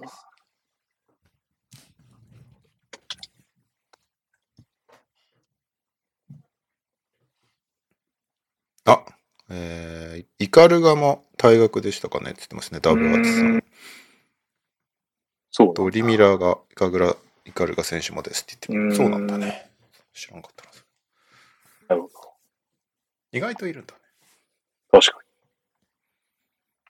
僕全然分かってないんですけど、あの、アメリカのワンアンドダウンっていうのは、なんか復学できるんですか？うん。うん。多分、退学扱いになってないんじゃないかな。なんか、ずっと席は残ってる。いつでもどうぞみたいな感じだったけに。ど。ビンス・カーターとかもさ、ほら。ああ、なったね。プレイオフの途中で卒業式で結果負けるみたいな。うんなるほど、なるほど。あすいません。でも確かにその3人ぐらいしか出てこないな。なるほど。まあ、あとあれですよね。高卒が出てくるかっていう。そうだね。高卒出てきたらまたそれはそれで。まあ、あれか。あとは、向こうの大学途中で辞めてきたのは、カイ君と。ああ、そうかだ。そうだ。そうですね。はい。うんということで、河村選手今後も期待です。もうプロになったんでね、問題なく代表もガンガン呼ばれるだろうし、うん楽しみですね。えーっと、スラムダンク奨学金の13期生須藤タイレル拓選手が NIU ノーザンイリノイ大学と契約しましたということで、うん D1 選手増えてきましたね。そうですね。毎年のように。彼も、彼もセント・トーマス・モア・プレップ、みんなが行くでおなじみの。うんで、なんかめちゃめちゃ活躍してたんだよね。うんはいはいはい。なんかプレップのナンバーワンスクールとかに勝ったりとかしたりしてて、で、その中ですごい活躍したりとかしてて、36点なんですよね。そうそうそうそう、すごい注目されてるんで、楽しみですね。うん大学バスケが面白そうだな、最近は。と思って、今日朝熱でもう頭の思考が停止してたので、いい機会だと思って、ノリに任せて BPN 契約したんで、大学バスケ見れるようになりました。大学、あれ？レオさんアメリカのクレジットカードと思ってます？アメリカンクレジットカードは持ってない。あったらね、いろいろできるんだそうなんだよね。アメリカのクレジットカード欲しいわ。作れんじゃないの？頑張れば。なんかできんのか向こうの住所が必要なのが唯一ネックだけど。なあそうね。はい。あとは、大きいとこは、あれですね。ライセンス交付発表されましたね。うん。えー B リーグのライセンス。どうなる FE 名古屋ってやつですね。そうそうそうそう。えーっと、B1 ライセンス。こ今 B1 のチームはみんなそのまま、うむえー交付されました。で、B2 からは仙台、山形、福島、越谷、西宮、福岡、熊本に B1 ライセンスが交付されました。で、B2 ライセンスは、うんと、なんだ？これどう見る ?B3 は、岩手、うんアルティーリ千葉、横浜エクセレンス、岐阜、えー静岡、岡山、うん長崎ベルカに、えー B2 ライセンスが交付されましたということで、うん。えー継続審議中なのが B2 ライセンスを申請してます青森ワッツそして B1 ライセンスをそれぞれ申請してますファイティングイーグルス名古屋香川ファイブワールうん、ド佐賀バルーナーズ。そうか、割と強いっ。ていうね。強いところがけそうな。B1 ライセンス。まだ持ってないであ、えー B2 ライセンス申請してます B3 から埼玉ブロンコスと鹿児島レブナイズがまだ継続審議中っていう感じですね。なんか3回ぐらい判定してもらえるみたいな話だから、まだここで決まるわけではないですが、名古屋は今ぶっちぎりで強いからね。そうだよね。これで取れないとなると、いろいろとまた状況変わってくるよね、本当だよ B2 ねの順位争いは。はい。えー、あれだね、箱、箱がちゃんと準備できるのかとか、売り上げ、本当にそれ大丈夫なのかとか、そういうところ、あれだけ特だってワッツがなんかユースがちゃんとなってないみたいな理由だったね。ああ、うんそっか。ユースも大変だね。B2 はなんか上何個かが自動的に上に行くんですか？違いますね。B2 は、えーまずシーズンのやって、東の上位3チームと西の上位3チームとワイルドカード2チームでトーナメントやって、うん。そのトーナメントの上2つは多分、上がれます。あれだけ？今年どうなんだろう？今年それかな？あの、例年だとね、プラス入れ替え戦があるんだけど、うん、でも今ああ、そっかそっか。B1 からの降格をなくしちゃってるから、ひょっとして今年も上2つだけかも、ひょっとしたら。うんだからトーナメントを勝ち上がんなきゃいけないんですよ。それで上2つのうちにライセンス降りてないチームがあったとしたら、そのさらに3次が。位決定戦が、3位決定戦がめっちゃ重要になる。なるほど、なるほど。そうそう。だからいくら優勝してもいけないっていう。うんいけませんうんってことですね。こんな感じですね。そして、うーんと、琉球が B リーグ記録19連勝。うんうんうんすごいレイクです。スターズに、えー、第1戦、第2戦勝って19連勝。強いですね。強い。そして、折茂武彦引退試合のメンバーが発表されました。あ、6ちなみに月すいません、りょうさん、一個ちょっといいですか？はい。今日も勝ちま、勝ちそうです。残り2秒13点差で勝ってます。なので、におお20連勝。20連勝。すげえな。お極その辺が名古屋にだよね勝ってる。うん。最長記録とかではないんですか、ね、B リーグ最長だあ、ね。もうじゃあ更新し続けてるんですね。更新中。うんあ、B1 最長ではなく、B2、B2 も含めて最長ああ、で。B2 は去年の群馬がすごかああ、ったじゃん。そっかそっか。すごかったよね。異常に負けてなかった。でも、琉球も3敗しかしてないわけだうんよな。お、ラベナ12点。スタメン落ちしてるけど、いつもいか。12分12点。やるやん。すごいじゃん。すごいじゃん。ポルジンギスの21分25点みたいな。松脇、ケイシと書いて、吉行、17点。今日、水曜日か。うん。なるほどね。はい。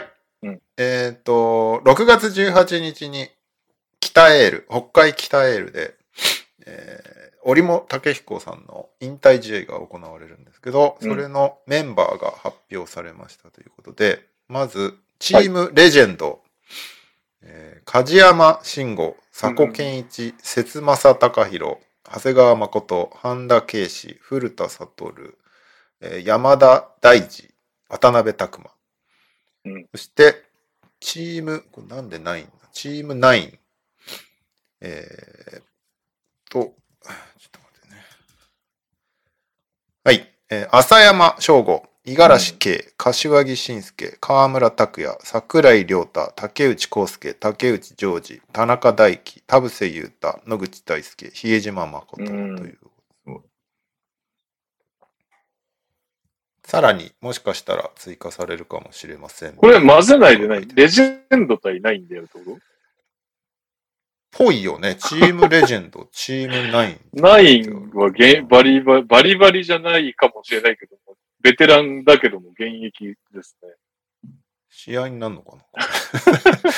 すげえ不思議な空気の試合になりそうだな。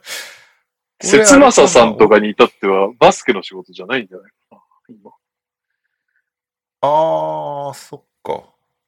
普通にあれか。あのー、なんだっけ、どこだっけ、あの人。東芝か。東芝じゃない。うんでもなんかたまに NBA の解説とかやってたけどね。まあそうね。解説者はね。マジかえ、これ、織茂さんは、両方に出るみたいな感じなのかな？どういう感じ どうなんだろだってチームレジェンドに織茂さんの名前があるわけではないからさ。うんう。なんか前。半レジェンド後半ないみたいな。サッカーの、ああ、そうなんだ。なるほどなるほど。サッカーみたいにまあ地上波は無理だろうけど、どっかで放送あるんですかね。確かに、放送あんのかな？ちょっと見てみたい気もするけど。でもレジェンド本当に大丈夫かな？動いてんのかなみんな？確かにこれで怪我とかになったらちょっとなんか笑えない。ね意外と大変だからな、久々のバスケって。いやー、やばいっしょ。はい。以上でございます。うんあ、じゃあ投稿でございますね。えーっと、あれ、ちょっと待ってくださいよ。こんにちは、こんばんは、えりごーです。それでは行きますか。今週の秋田3、4月、地獄日程待っている、取りこぼさずに連勝発信以上となりますだそうで、えー、日程送りつけてきたんで見ますか？そんなに辛いの？?3 月、えっ、と、今日は何時ですか ?9 日ね。今日、お、今日 B コルに勝ってますね、それこそ。ただ、こっからがすごい確かに。アルバルク、川崎、川崎、宇都宮、レバンガ、レバンガ。レバンガ、レバンガもでもアウェーですね。それが3月で、4月、ああ、名古屋、名古屋、渋谷、川崎、川崎、琉球、三河、三河、千葉、宇都宮、宇都宮、茨城、京都。最後の茨城、京都だけ成績飽きたりしただけど、他は、あ、でも三河も飽きたりはしたか。すげえな。もっと。ばらけさせろよって感じだけど。ここまで楽だったってことが逆に？うーん。頑張ってください。あれ。えー、こんばんは、土井健です。今週の川崎のコーナーへの投稿です。痛すぎる。まさかまさかの3連敗。大一番では連覇してよね。えー、新州とのゲーム1、前節テクニカルファール2回食らって出場停止のヒース選手を書き、攻守が噛み合わずに敗戦。3連敗となってしまいました。ゲーム2には勝利したものの順位に大きく響きそうです。そして今週末は、天皇杯決勝、千葉対川崎があります。昨シーズンのリーグ王者と天皇杯王者の激突。ピックアップゲームの候補としてぜひご検討ください。そして川崎が優勝した暁には僕をゲストに呼ばなくてもいいのでクイズコーナーにだけ参加させてください。よろしくお願いします。川崎からは以上です。いいですね。クイズだけ読んで、じゃあね、つって返すっていうの。川崎今日もすごかったよ。まあ相手が強くない今季ね、出足良かったけど、現状苦戦している滋賀を相手にうん103対56。これの試合は見てて面白いのかという。やば。103対56っていう数値もやばいじゃないですか。うん。前半がやばいです。前半53対16。これは、地方のなんか、何回戦みたいな試合になった。ということでした。えー、オリミラです。何があったんでしょう。オリミラです。えー、1、スペイン4部情報です。岡田大河選手所属のゼントロバスケットマドリッドは、2020年、2022年3月6日に行われたマハダオンダと試合が行われ、どういう文章 ?2022 年3月6日に行われたマハダオンダと試合が行われ、すみませんね。最初から読んでこいって話なんですけど、僕も。えー、61対な61対75で敗れてしまいました。岡田選手は17分29秒の途中出場で3得点、1リバウンド、1ブロックの成績だったようです。引き続き頑張ってもらいたいです。えー、丸に、学生バスケ情報です。先日もお伝えしました、関東大学バスケットボール新人戦が3月4日から始まりました。2部の東洋大が青山学院を破ったり、今年から2部に上がった元日本代表の古田悟監督が率いる山梨学院がベスト8に残るなどすでに波乱が起こっております。有観客で今週末も行れ行われるようですので、お時間があれば見に行ってみてください。それでは勝手に学生バスケクイズ。ですね。学生バスケ見ているのか怪しい二人の戦い。えー、日本大学バスケの最高峰インカレで男女アベック優勝したことがあるチームをすべて当ててください。知るかい。えー、選択肢があります。1、あ早稲田。2、日体。3、明治。4、筑波。5、日本。日大。早稲田、日体、明治、筑波、日大。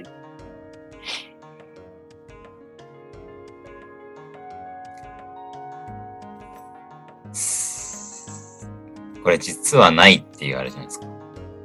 OK、実はない？はい。レオさん。なるほど。実はない。つくば。お、筑波合ってる。おあ、じゃあまだあるんだ。と、と、と、と。日体。おお、すごい。おお さすが。正さすが犬川コネクション。筑波大でした。日体大は69年、81年、89年、90年、2001年の計5回のアベック優勝をしてい。ます。すごい。2001年は男子に、湯沢淳さん、お、俺の世界じゃん。元名古屋過去現シャンソンアシスタントコーチ。木下博之さん、過去元パナソニックほか、現三野和志部屋アシスタントコーチが所属していました。女子はすいません、知ってる選手がいませんでした。筑波は2015年の1回です。男子は馬場選手、過去現レジェンズや杉浦選手、過去現三円。女子は藤岡選手、過去現シャンソン。谷村選手、過去現日立ハイテクがいました。筑波は記憶に新しいですね。わかりましたか？以上です。よろしくお願いします。ということで、さっきね、プラスでなんかダバスさんから来てたっぽいので、またもう、二人という、二人の戦いでございますが、いきますね。えーっと、お疲れ様です。ダブバツです。島根短歌を投稿します。島、試合前、大堀呼んでエキシビジョン。島根は主力が揃わずイーブン。ウィンターカップ優勝高校、福大大堀をエキシビジョンゲームに招待。対戦相手は鳥取のダブアツも受験したことがある鳥取城北高校の予定でしたが、コロナの影響により、岡山商科大附属高校に変更されました。島根対大阪は簡単にまとめると、代表と怪我の影響で100%パワーではありませんでしたが、一勝一敗とすることができました。今日はアウェーでミケレさんの京都との対戦です。あ、そっか。リスナー対決はどうなってんだえー、っと、京都対島根は95対74島根。この間ね、あの、トラッシュトーキングセオリーに鈴木達也選手出てもらったんで、いい効果があると良かったんですが、個人では活躍してますね。11点、4アシスト。ゼロターンオーバー。さすが。素晴らしい。ガシガシ。今日、ニック系帰ってきちゃいましたからね。ああ、帰ってきた。あー島根はね、スリーバウンド5分の3。ペリンビボード30.9リバウンド5アシスト。うん、だ。あ、あれが出てない。なんだっけ。トラビスが入れ替わりで出てないですね。はい。まあまあ、島根はいいですよ。ほっといても行きますよ。今週末確か琉球とですね、島根は。おー、大いい一番ですね。島根、琉球。いい西のはい。トップ対決じゃないですか、多分。確かにそうですね。えー、それでは、さよなら NBA 選手クイズです。今回は117問目です。ケリーさんも回答お願いします。はい。ヒント1。1994年1月28日生まれの28歳。若い。若いな。若い。っもう、もう見限られたってこと？てことですかね。?94 94年、8歳。TMN が解散した年ですね。28歳。そう、そうなんだ。ヒント2。206センチ106キロ、ポジションパワーフォワード。うん28歳のパワーフォワード。これは難しいな。ヒント3。キャリア平均1.7点、1.5リバウンド、0.1アシスト、NBA キャリア2年。これ俺当たんないわ。何もしてないじゃん。何もしてないんだよ。1.7点、1.5リバウンド、0.1アシストだったら、だからほとんど何もしてないんですよ。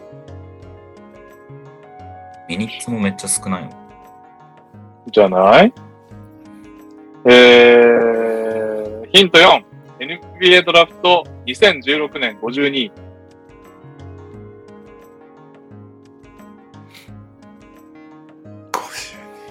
52位。ヒント5。経歴、ユタ・ミルウォーキー。これ多分ね、ヒント6で当たんなかったの結構厳しいです。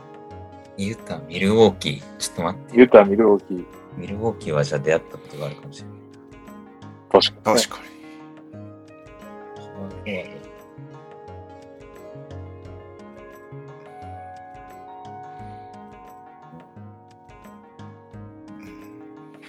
ヒント6。初期の NTR で名前からネタにされることがあった。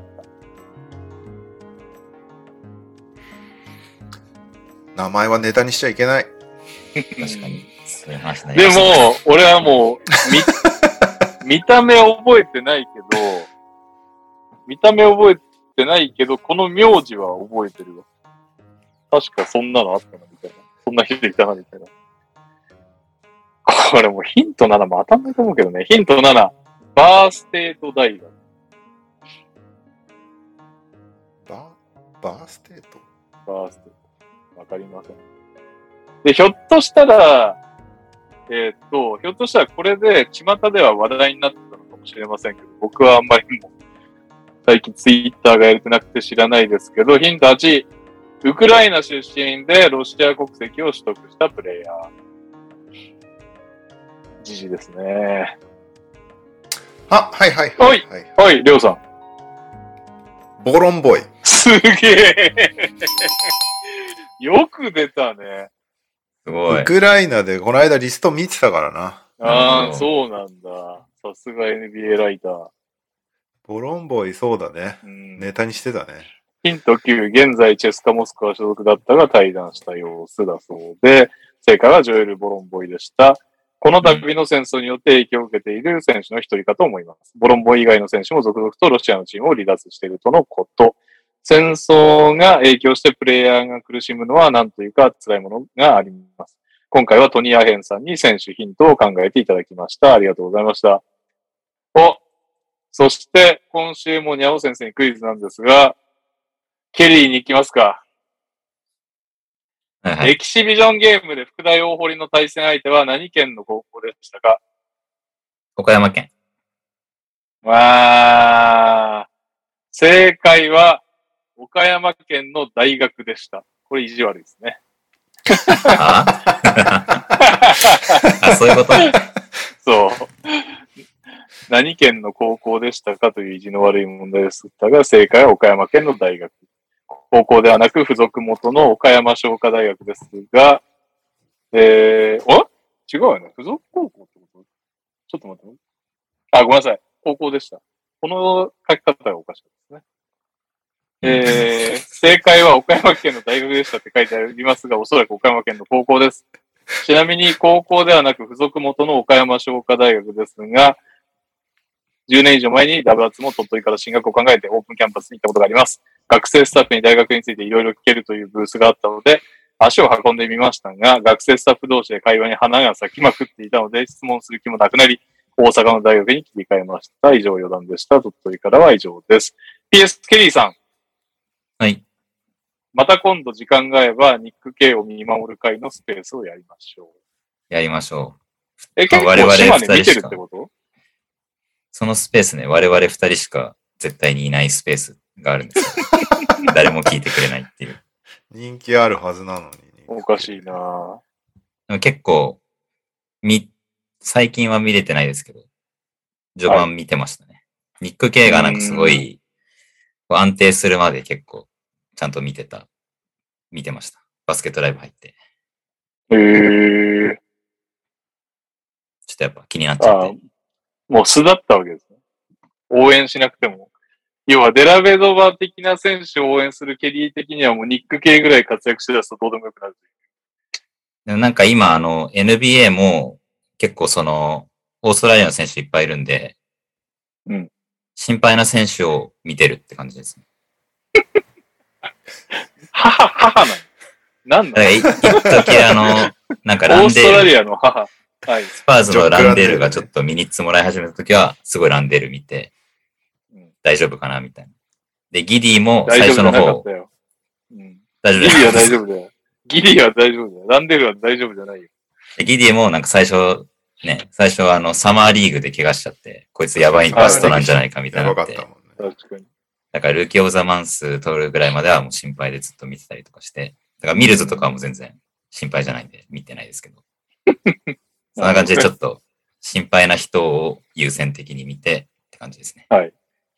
はい。でもちょっと琉球戦は気になるんで見ます。はい。はい。というわけで、次のコーナーに行きます。教えて、にゃお先生よすごいですね。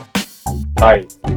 先週は、にゃお先生いないいないんで、理由をいきます。じゃあ、あれですか？メンバーのから、あ、先週のマッチアップを見なきゃいけないんだな。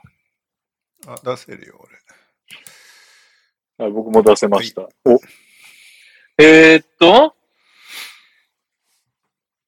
誰が誰だか相変わらずどれがだ、わかんないんだよな。え？もう無理だが、カズマ？カズマ。そうだね。これカズマだね。もう無理だが、ドートさんに5-7で負けちゃったと。いうことですね。このにし残り惜、しいけどね。まあまあまあね。もう無理だに負けたドートさんも、もう無理だより戦績が悪いという。悲しい戦いですね。どうぞそして右シーズンエンド下しましたし。あ、そうなんだ。ん？えードート知らなかったあ、そうだ。そうですね。シーズンエンド、サージェリ OKC の。OKC 今日3人ぐらい手術発表したから、ー。うん。ブレないなって思った。息子らさんお疲れ様えでした。ーと、で、右くん。右くん、悲願の沖縄凱旋、ん？悲願の沖縄凱旋ライブ、そして、かっこ40歳。すでにもう40歳だ。もう終わっちゃうんじゃないですか、これ。もう終わっちゃいます、もうし、もうシーズン残り少ないからね。プレイオフどうすんだ確かに。えー気軽に NTR こと健介と戦って10対5で勝ったんですうん。ね。はい。そして、あとはもシェイがすごいう、あ、先生か、うん先生どこだ？先生名前な。なんだ。先生は、これ？あ、これか。頑張ってください。必要であれば編集長を紹介します。これは何かというと、裾さんの名前が大柴さん大好きじゃない、大柴さん好きです。愛人にしてください。32歳っていう名前になってるので、それに対抗して頑張ってください。必要であれば編集長を紹介しますという話で、77で分けてますね。2位と3位強いんだよね。にゃおとすそさんは。まあ、ちなみにこれ弁解しとくと、先週のあの、NTR で、裾さんから、あの、ポッドキャスト化したら聞いてくれるって言ってたのに、フライト5聞いてくれないみたいな 投稿が来て、投稿が来て、俺、フライト5がポッドキャストになったことすら追ってなかった。そんな宣伝してないのよ、メンバーが、言うて。フライト5公開されました。ぜひぜひ、みたいな感じじゃないから、察知してなくて、で、前回のを聞いて、投稿もしたという話だったんですけど、まあ、だ聞いてあげてください、本当フライト5ね、ひどいんですよ。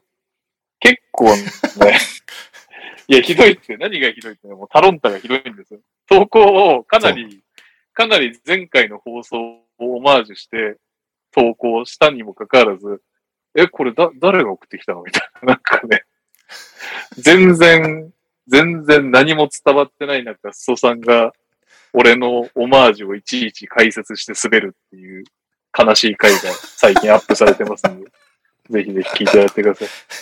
でも前々回ぐらいのやつから聞かないと話が伝わらないかもしれない。そうですね。そうです。前々回のやつから聞いてやってください。ハードル高えな。でもあれはなんか、ちょっとこう、抜けてる、抜けてるタロンタさんをみんなで突っ込むみたいな、そういう空気感のポッドキャストだと思うんで、まあそれも含めてです。そうです。はい、そしてじゃあ我々は自分で言いますか？じゃあ僕からいきますか。私は、はーい。私は未だに絶賛力を、足を溜めている、リラードなどを保持しつつ、足を溜めているズボンのおじきと戦いまして、い11つ対4。解放されるんだ、ズボンさん。いつ解放されるんですかね？11対4で勝って4位、4位キープですかね、私は。うん。そしてレオさんは？相変わらず僕は、惜しかったんだよな。最近、大敗が続いてるんですけど、うん。えーブルームーンさんと対戦しまして、7-8で負けましたっていう。ね。うん。ただ、ようやくブログドンとうん。KD が帰ってきたので、やっとなんか得点とかもするようになった。あじゃあ俺と戦うタイミングで、まあ別に俺プレイオフ決まったがいいんですけど、帰ってきちゃいましたね。そしてそうだ、忘れてたわ。伸びないです。はい。僕は逆に、あのージャレット・アレンが右、うん。でも。シューティングハンドじゃない方の右の中指を、右じゃねえや、中指、何言ってんのこれ。シューティングハンドじゃない方だから多分左手の中指を怪我し、怪我って骨折して、で、まだ処置が決まってないみたい。ひょっとしたら、手術しないでプレイオフ見えてるから、手術しないで行くかもしれないっていう路線がまだあるので切ってない。で、えー、と、あと、コビントンがパーソナルリーズンでアウトなんですけど、それがなんと、タロンルーが言いました。火曜、タロンルーが火曜日に言いましたと。クリッパーズはどれ、どんだけの期間、ロバート・コビントンが休むか把握してない。いうことで、コビントンもめっちゃキル候補なんですけど、ろくなやつがウェーバーワイヤーにいないので、まだ待待ってると。プレイオフも決まったし。いう状況でございます。うん。だから俺、プレイオフかなりやばいっす。俺と当たったチームがラッキーなんじゃないかっていう感じになってきましたね。ああ、プレイオフに向けて人がいなくなった。人がいなくなっていくっていう最悪の展開です。はい、そんなわけで順位表です。えー、っはとい、2位、メンバーでは最高位がさすがですよ。先生、頑張ってください。必要であれば編集長を紹介しますが、2位。えー、っと、ただ、3位の裾さんと1ゲーム差ですね。うん。あ、私とも1.5ゲーム差ですか？うん。はい。そうだね。で、4位が、だから私です。スタッツとは旅である4位。えー、1位から1.5ゲーム差。えー、あ、そして、もうプレイオフ確定なのか？僕はうそうなんです。私と先生は確す定、ついに NTR のシーズン3回目にして、9位、9位、あ、9位農館、9位でようやくプレイオフですね、僕は。そうなんだ。一番だ、去年なんか最悪だよね。もう完全にいけるモードだったのに、あれが、あの、俺と争ってる奴ら相手に、ニャオとカズマが揃って大敗していけないっていう、はいはいはい。番組番組的に美味しいんだか美味しくないんだかっていう。はい、そして、えー5位に、右さんです。悲願の沖縄凱旋ライブ、そして40歳。えー、で、10、10位か。10 10位がもう無理だ。が、6ゲーム差、もう無理だの？あと2週間で6ゲーム差ですよ。結構やばいっすよ、でまあ、も。これはもでも今、狙いに勝ってる。11対4でまで。まだまだな。水曜だから。で、ガーネットがメンバー中の最下位で12位。ガーネットはきついっすね。9.5ゲーム差、2週間で。う、もう、きついですね。もう散らかすしかやることないですね、多分ね。はい。なるほど。という感じになってきました。ということで、投稿あるんだけど、読んだ方がいいのかな？先生いないけど。確かに。あ、でも1個はとりあえず N2 の情報なんでいきます。再び登場、土井健です。教えてにゃお先生のコーナーにおそらく初めて投稿します。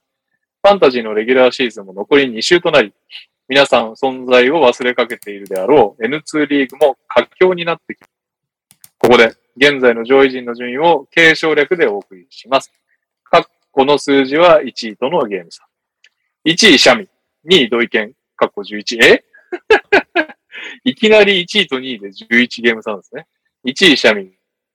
2位、土井健。3、ホイホイ。4位、ガイモン。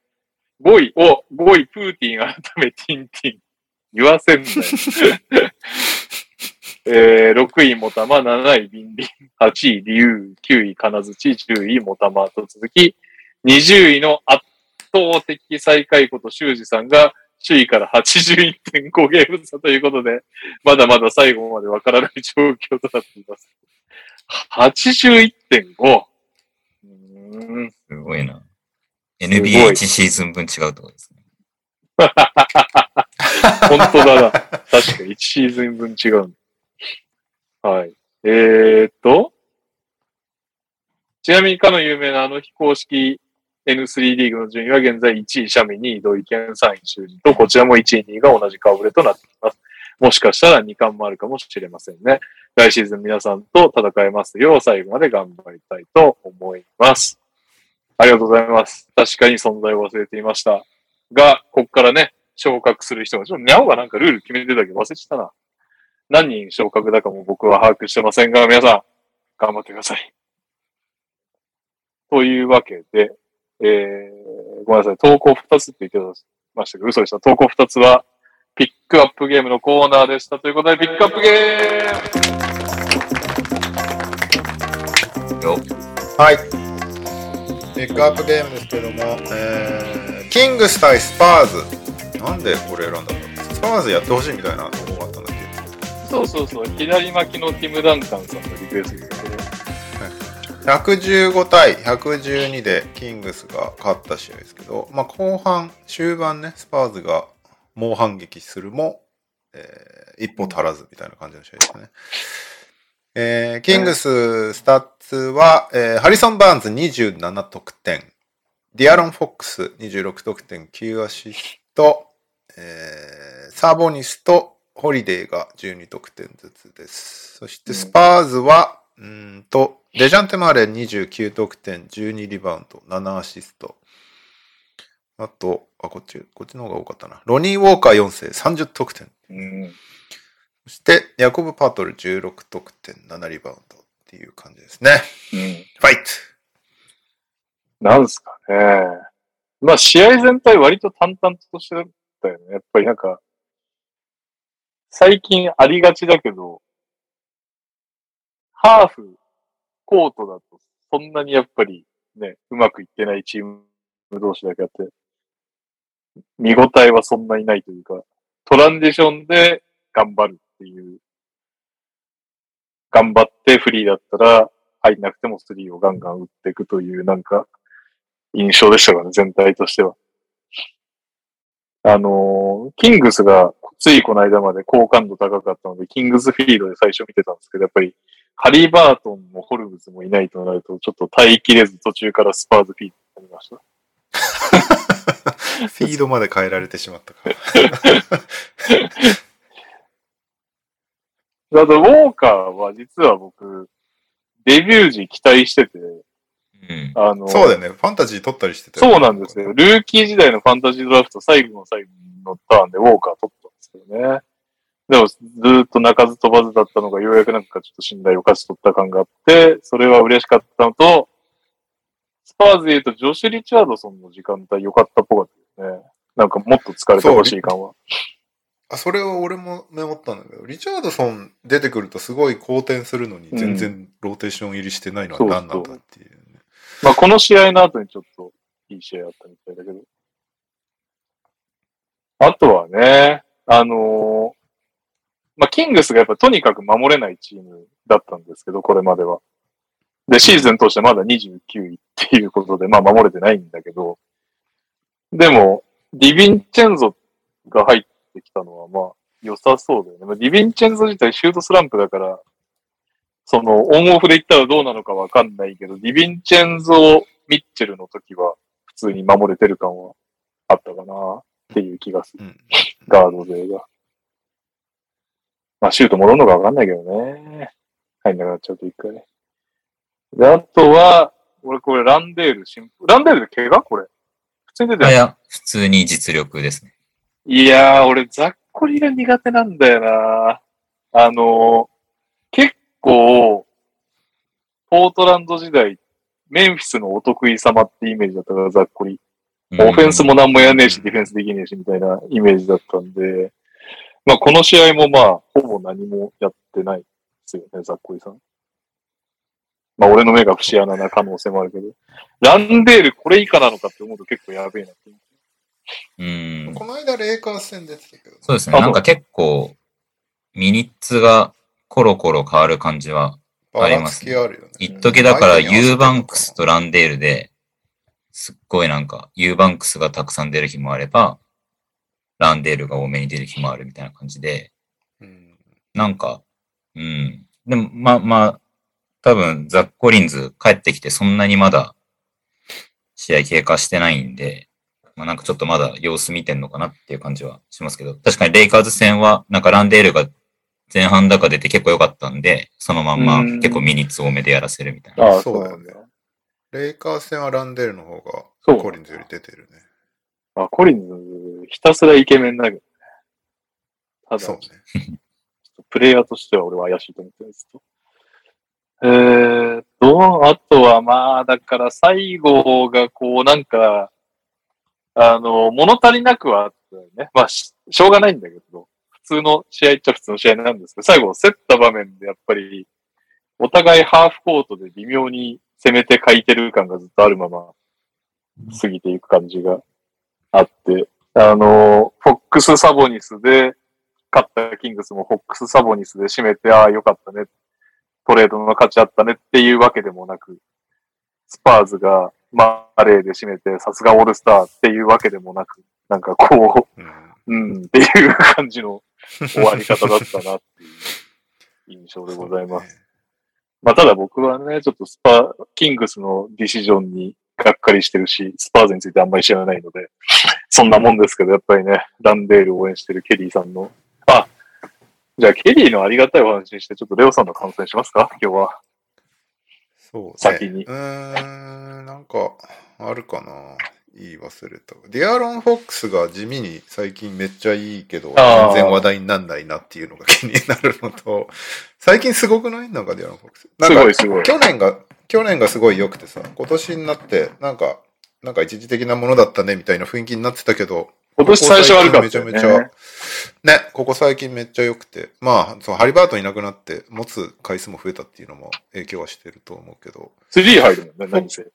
ね、し、ディフェンスも悪くないしかったし、なんか、フォックスもうちょっと話題になっても良さそうだけど、なあっていうのと、スパーズは、なんか、こういう、なんかロニー・ウォーカーがめっちゃ活躍してる試合こそ、なんか、頑張って周りも勝った、勝たせてあげようよって感じしちゃうけど、なんか、ケルドン・ジョンソン全然だったし、そう、俺ファンタジーオーナーだからね、微妙な気持ちみたいな、すげえ今シーズンお世話になってるんだけど、この、あったわ、みたいな。この試合あったわ。めちゃくちゃひどい日、日あったな、っていう。この試合、ほんとケルドン全然ダメで、ダメだったね。なおかつ、マクダーモットも全然ダメで、ダメだったねそこ、スタメン二人がさ、もう全然ダメが重なっちゃうときついよね、どのチームも。そこが、しかもどっちもその、火力はその二人に頼ってるわけだからね。そうね。やっぱね、片方が良くないみたいなのはあってもいいんだろうけど、二人ともダメになっちゃうともうどうしようもなくなるなっていうのがそう見ててね。思いましたね。あれはなんか単純にもったいないよね。マレーとかオーカーがいい試合してるのにってういう。ん。でもマレー、どう、難しいなって思っちゃったけどね。うん。限界を感じた？あのーこの試合はなんかよくも見えなかったし、俺は。マレーは。まあ最後の方ちょっとちらほらあったけど。なんかやっぱり、結構そのミ、ミドルがね、最近見直されてるとかいう話もあるけど、ミドルも、まあまあタフショット打って外してたよね。そうね。タフショットはなんか増えてる印象あるなうんそうならざるを得ないのかもしれな。ないんか、ディフェンスはね、ずっといいと言われているじゃないですか、マレーさんは。うん。うん。だからそこはね、あれなんだけど、なんかお、ディフェンスは心配してないんですけど、オフェンスどうすんだろうっていう感じが。まあ本来はもっと入るのか。ミドルレンジがめっちゃ入るんだ。44%とか、うん。リーム64で3が入んないキャラ。うん。ちょっとなんかその、トラ、いがちな、いるよねっていうぐらいな感じだったかな。そのトランジションはすげえんだけど、そっからいまいちみたいな。まあ、あとはでもバセルとかは伸びる可能性あるのか。そうね。そこはなんか思った。だからデリック・ホワイトが抜けた分、バセルとかのミニッツが伸びてんだなっていうのは、うん。まあ、ポポさんがそのあたり、バセルとプリモ、あうんの辺を使いたいんだなっていうのは分かった。リチャードソンを出さないから。バセルのあの、クイックなのにめっちゃ放物線高いシュート独特だよね。そうね。感染してて、こっちのリズムが来る。ああ、あとあれか、不思議な存在だったらトレジョーンズ。うーん。あのキャラで全くスリーないけど、 minutes 持ち出したみたいな。いやーなんか不思議な、やっぱシュートがあんまり上手くないってことだよな。シュートが上手くないは言い過ぎか、スリーが上手くないってことだよな。結局のところスパーズ勝てないの。まあでもこの試合なんか総じてシュートダメだったよね、スパーズ。フリースローも16分の8だからね。それはひどい、ね。それ入れてるだけで勝つからね、スパーズ。確かに。だバセルは、ウィングとしてはそんなに入れる方ではないけど35%。マグダーモットが本来なら43%。ケルドン・ジョンソンが4本来なら42%。そうね。この辺が。そうね。入れるべき人が全然活躍できてなかったからな。その辺はもったいなかったね。プリーモも33%か。ケイタ33%。まあでもケイタはビッグマンとしては入る方ということですね。うん。なるほど。うん。はい。はい。ランデールが見たかったです。見たかったですね。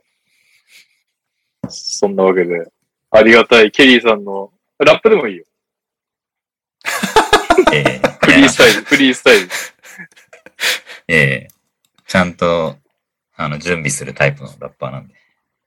スタジオ、スタジオタイプ。スタジオタイプね。いや、なんですかね。いや、僕、すいません。全然ちゃんと見てないんですけど、あ、そうなの？うん。そんな見てきそうな見てきそうなタイプなの。はい。あ、でも僕は、あの、やっぱ、ちょっと逃げ戸場の音があるんで、はい。ジェレミー・ラムだけしっかり見てきました。確かに。ラムアキさんね。ジェレミー・ラムの9分はしっかり見た。全く入ってなかったけど。めっちゃ心配になりましたね。全く入ってなかったね。てかなんか、サボニスと並んでるとすごいやりやすそうなんですけど、あの、多分ペイサーズで一緒だった。それ以外のメンツとなんか一緒に出てるときに、結構やりづらそうな感じがまだあるし、なんか、もう結構経つよ。そうですよね。ホリデーとか、ディビチェンゾとか、そういう人たちが入ってき、まあ入ってきたんで、ホリデーは多分一緒に来てますよね。けど、うん。だからなんか、大丈夫かなっていう。ラムは大丈夫じゃない数値っすね。うん。今季どうなの？そもそも。数字で言うと。あとは、なんかディビチェンゾバックスの時結構見てたんで、はいはい。はいはいはいはい。うんなんか、いい選手なんだけど、なんかやっぱハンハンドラーやらせるのはちょっと怪しすぎる、まだ怪しすぎるなっていう感じがして、で、なんかその印象は正直、なんか結構前からずっと変わってないんで、う。うんん。うん、なんか、まあでもこんだけ、なんか久々にこんなに、あ、で、バックスの時やってたのかな？ちょっとあんまバック、最近のバックスのディビチェンゾ見てなかったんですけど、こんなになんか、いや、めっちゃボール失ってますけど、なんかハンドルっぽいことをやらせてもらえてるディビチェンゾはちょっと久々に見たんで、なんか、うまく、うまくなってほしいなって思いましたかね。ちょっとまだ、なんか怪しい感じがして、うん。で、結構ターンオーバーも多かったんで、なんかそれ以外の、なんかディフェンス、パスするしたりとか、コーナー3決めたりとかは、まあ、多分期待されてる、まあ今までの、なんかその、さ、最低ラインっていうか、はなんかある程度満たしてる感じがするんで、あ、でも結構すごい。キングス来てからの10試合で3.4アシスト、1.3ターンオーバー、1.6スティールだって。うん。で意外といいんだな。意外じゃねえか。でもなんか、あれですよね。なんか3、あんま入んないし、結構、カナトンとか、あと誰だっけ？あとあれか、えーっと、あの、カルーソ怪我させちゃった人？グレイソうん、とかでいいやって多分なっちゃったから、ン。うん。確切らかに。れちゃったと思うんで、うん、なんかあんまちょっとディヴィンチェン3ゾ、ちなみに、キングス来てからは、まあよくはないけど、34.5%入ってるらしいです。多分、うんうんもっとひど全然ひどかったよね、あれの時。バックスの今年は。そうだと思いますね。だから、怪我前がね、すげえ良かっただけになんか。うんそう、しかも怪我でリング受け取ってるしね。悔しさはあるだろうね。え、ディヴィンチェンゾって何歳？もう25なの？そんな言ってんだ。ミルウォーキー33.1%だったスリーが35.4%まで上がってます。うんうん嘘です。三28.4%が34.5%だ。28.4じゃそれはねミニッツも5分上がってて、あ、すごいね。アシスト2倍になってる。うん。まあでも彼にとっては移籍は良かったね。アシスト2倍になってターンオーバーが0.3減ってる。めっちゃ良かったよ、う彼にとって。あの昨シーズンそれぐらいやってたからね。はいはいはいはい。まあ、38%だったし、スリーも。本当だ。なるほどね。ね。あと、スパーズは、でもなんかデジョンテとかは、なんかこの試合そんなにめちゃくちゃいい感じにも見えなかったけど、うんそれでもこんぐらいスタッツ残すってすごいなって思ったって感じですか、はいはい。いい日じゃなくても残るっていうね。うん。そうね。数字を残すよね、デジャンテは。そうですね。うんなんかなんかそれがすごいオールスターの人っぽいなっていう。悪くても。なるほど、なるほ確かに。確かに。なんか、ヨキッチに次いでトリプルダブルが多いんだよね、今シーズン。ど。うーん。すごいね。なんか僕、ザック・コリンズ全然今まで見てなかったんで。はい。うん、なんか、ここの試合以外あんまちゃんと見てないんですけど。でもこの試合ぐらいだったら、ランデールまだチャンスあるかなって思ったって感じですかね。やっぱそれチェックしてるんですね。うん。まだイケメンだけどね。まあそう、そう。まあまあまあ。ランデールも結構、うん、なんか、守れない。スイッチされた時に、結構ウィングにぶち抜かれちゃうみたいな感じ。があって、ファールで止めて、みたいなところがあるんで、うん、ちょっと。で、あとオフェンスはもうなんかあの、ポップアウトした3が入らないと、もう全然みたいに結構なっちゃう。なるほどね。で、レイカーズ戦はなんか、インサイドが、えーっと、ドワイトと、スタンリー・ジョンソンとかだったんで、確か。う。うんん。そういう人たち相手だったら、全然その、ピックアンドロールで中入ってっても勝負できるし、トランジションでも全然、なんか勝負でき、なんかトランジションでミスマッチついて、ゴール下決めるとかできてたんで、だからなんかレイカーズ戦はまあ、こういうインサイド相手だったら、そのぐらいできたら、まあできた方がいいよねっていう感じの活躍でしたね。でもなんか、エンビードとかと対峙するともう、32.8%か。なんかあのー最初出してもらえた時がすごい決めてて、ほんと40%とかそのぐらいで、最初がすごいインパクト強くて、で、その後、だから平均して今そんぐらいになってんで、その、その後全然入んなくなった時があって、なるほどう。ん。そうなんですよね。で、ちょっとまた若干、あの、ローテ外になってるっていう感じですかね。うん。メルボルンの時めっちゃ決めてた印象あったけどね。めっちゃトップから決めてましたね。ね近いから大体一歩近いからそうなんだよね。結構4割弱ぐらい決めてたんじゃないかすげえ。あと僕も、ロニー・ウォーカーはなんか、今シーズンすごいいいと思います。外入るし、リムリムまで行けるし、うん。スト30.9%ですけどね。ロニー・ウォーカー。あ、そう だ。から、まあそうですね。スパーズ、うん、まあ、ケルドン・ジョンソンは、なんかやっぱりアップダウン激しうん。くて、なんかファンも、こう、信じていいのか、みたいな感じをなんとなく感じるんで、結構難しい選手だなって思ったりとか、っていう感じですかね。でも、ケルドンの場合はもう、使わなきゃいいっていう最悪。あのーなんていうか、もう、ほぼほぼそんなハンドルしないじゃないですか。あれとかになってくると、あのーバセルとかは、球もいじるから、ね。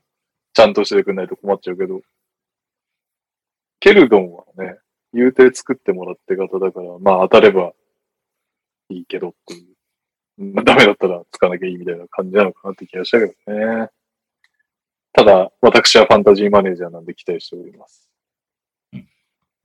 じゃあ、えそんぐらい?投稿言っていいですか?投稿は2通来てるんですよ。NTR ネーム左巻きのティム・ダンカンです。先週のリクエスト通り、ピックアップゲームにスパーズを取り上げていただきましてありがとうございます。デリック・ホワイトをセルティックスに放出し、デジャンテ・マーレー中心で行くと決心したかに思えるスパーズですが、今回の試合もみんな頑張っているのですが、どうも勝ちきれません。第2クォーターでのロニー・ウォーカーの爆発や、第4クォーターでのチーム一丸となったオフェンスで最大4点差のリードを作りますが、最終的に競り負け3点差で敗北を喫し喫してしまいました。試合終了後に確認したら、デジャンテ、ロニー・ウォーカーは頑張っていましたが、ケルドン・ジョンソンは不調、バセルはまあまあというスタッツで終了してしまいました。えー今季のオフェンシブレーティングは112.41で17位。ディフェンシブレーティングが112.75で18位と、ディフェンスをもうちょっと改善すればもう少し勝てるようになるのではと思いました。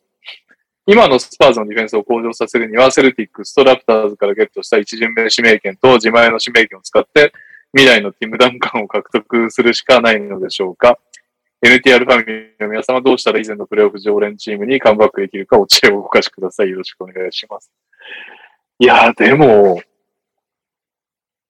FA が別に来る土地でもないし、やっぱ当てるしかないんだろうね。ねえ。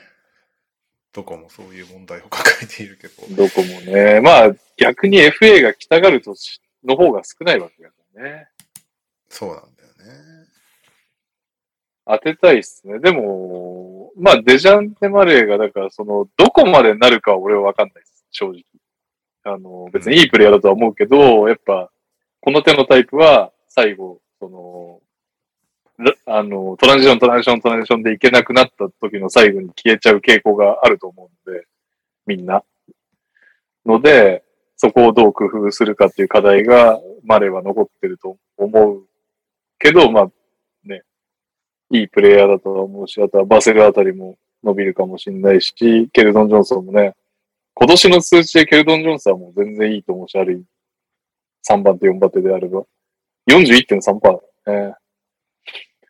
あとロニー・ウォーカーか。そう考えるとどうなんだろうね。スーパーセンター欲しいな。どこのチームもそうだ。パーセント。まあでやっぱあれですかね。トレードでどうこうってことはないよね。スパーズは。そうね。結局、スパーズはここまでずっとドラフトで当ててきてる人たちだからな。そうだよね。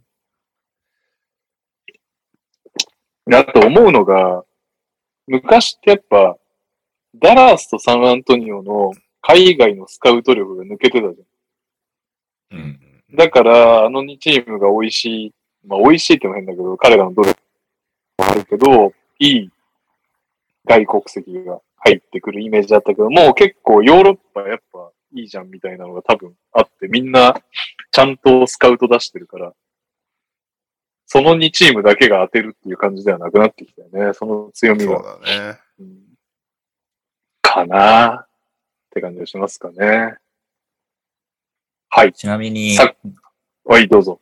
あちなみにどうでもいいこと言うと、なんかあの、NBL の、だからランデールがむ前にいたメルボルンユナイテッドって結構なんか NBA のスカウトの人がコンタクト取ってるらしくて、うん。うんうん。なんかこの間サンアントニオのスカウトも来たって言ってました、ね。うー。うんんピッカースタッフが。で、今年、去年のシックスマンオブザイヤーだったジョール・ワル・アチウっていうセンターの選手いるんですけど、で、はい。ランデールが抜けて、そのままシフトして彼セセンターになって、で、今年もランデールより、去年のランデールの現時点よりもいい成績残してるぐらい活躍してて、うーん。まあ、みたいな感じで、メルボルンの選手とかは結構スカウトの目に、なんかスカウトが多分真剣に見に来てるし、まあ、スパーズのスカウトもこの間来てたっていう話が、なんかメル、うんユナイテッドの記事をこの間見ました。なんで、そそっち方面を見てるってことですね。ってことは？ってことは、デラベドバですか？デラベドバがスパーズにってことですかね。じゃないな。あ、まあ、そうそういうオーストラリアの方にもちゃんと目を向けてるスパーズってことです。はい。はい。はい。もう一つある。サクアルパパです。過疎りそうというツイッターがあったので、二つ目を投稿します。過疎りそうと言いつ、すでに2時間近くになっていることを予想します。おっしゃる通り。えー、サクラメントは、フォックスとサボニスがツーメンゲームを中心にオフェンスを組み立て、バーンズが要所要所を下支え。ハリバートンとフィールドが抜け、新加入のサボニスがストレッチ5なので、え？サボニスはストレッチ5なんですか？扱いとしては。まあ、球がつけて意味でそうなのか。フォックスがスペースを自由にプレイでき、スタメンはバランスが良くなった印象を持ちました。一方でセカンドチームはタレント不足を感じました。スパーズは良くも悪くもマレーのチームでした。個々の能力は高く、ポテンシャルは感じましたが、マレーがいないとオフェンスに手詰まり感が見えた印象です。おーなるほどね。そういう意見もあるんですね。マレーを支える2番手の選手が必要かと思いました。それがケルドンなのか、ウォーカー4世なのか、それともプリモになるのか、再建には時間が必要と感じました。と、再建民の N- ニューヨークファンが偉そうなことを言ってすいません。PS、NBA ダイナーきっかけでファンになったホームズ君、私のお通しじゃないですか。ありがとうございます。彼にとってはサボニス加入でまた厳しいポジションになりました。これを機にポイ捨てシュートに磨きをかけてさらなる成長を期待したいです。あと、上げポッドキャストになりつつある逃げドバ案件のラムにも頑張ってほしいですね。なるほどね。いや、あーホルムズは本当なんか、ど根性キャリアだからね、なんとかなるでしょう。毎回行く先々で、なんか、ひどい扱いを受けてるイメージだな。なんとか。この間見ました？マササさんのツイート。ってのは、フローターが NBA で一番決めてるのは今シーズン、ホルムズですからね。フロータジャーって呼ぶのかなあれ。一番、一番決めてるっセット、セッて、トしてないから。はい、確率がってことですね。ちょっと待ってね。マッサンはね、そんなにツイート数多くないから、遡れんじゃないかな。えー、まあ、さあ、まさささんの、え、すごいな。まさささんの固定ツイートが、誰か死者と話せる人いませんか？チェンバレンにいくつか聞きたいことがあります。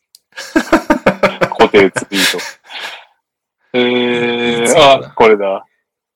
このリストに未来を見たっていう引リツで、えー、フローターのフィールドゴールです。 highest field goal percentage on floaters。で、 minimum で300 attempt。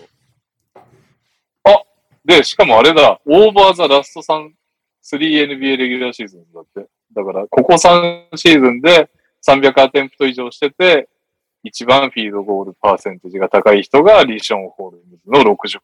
フローター60%ですよ。すげえ。しかもそれで2位がヨキッチ59%。ということで、新時代の到来ですよ。フローターはセンターが打つもの。確かにブロックはできないので。で、フローターと。打ってましたもんね。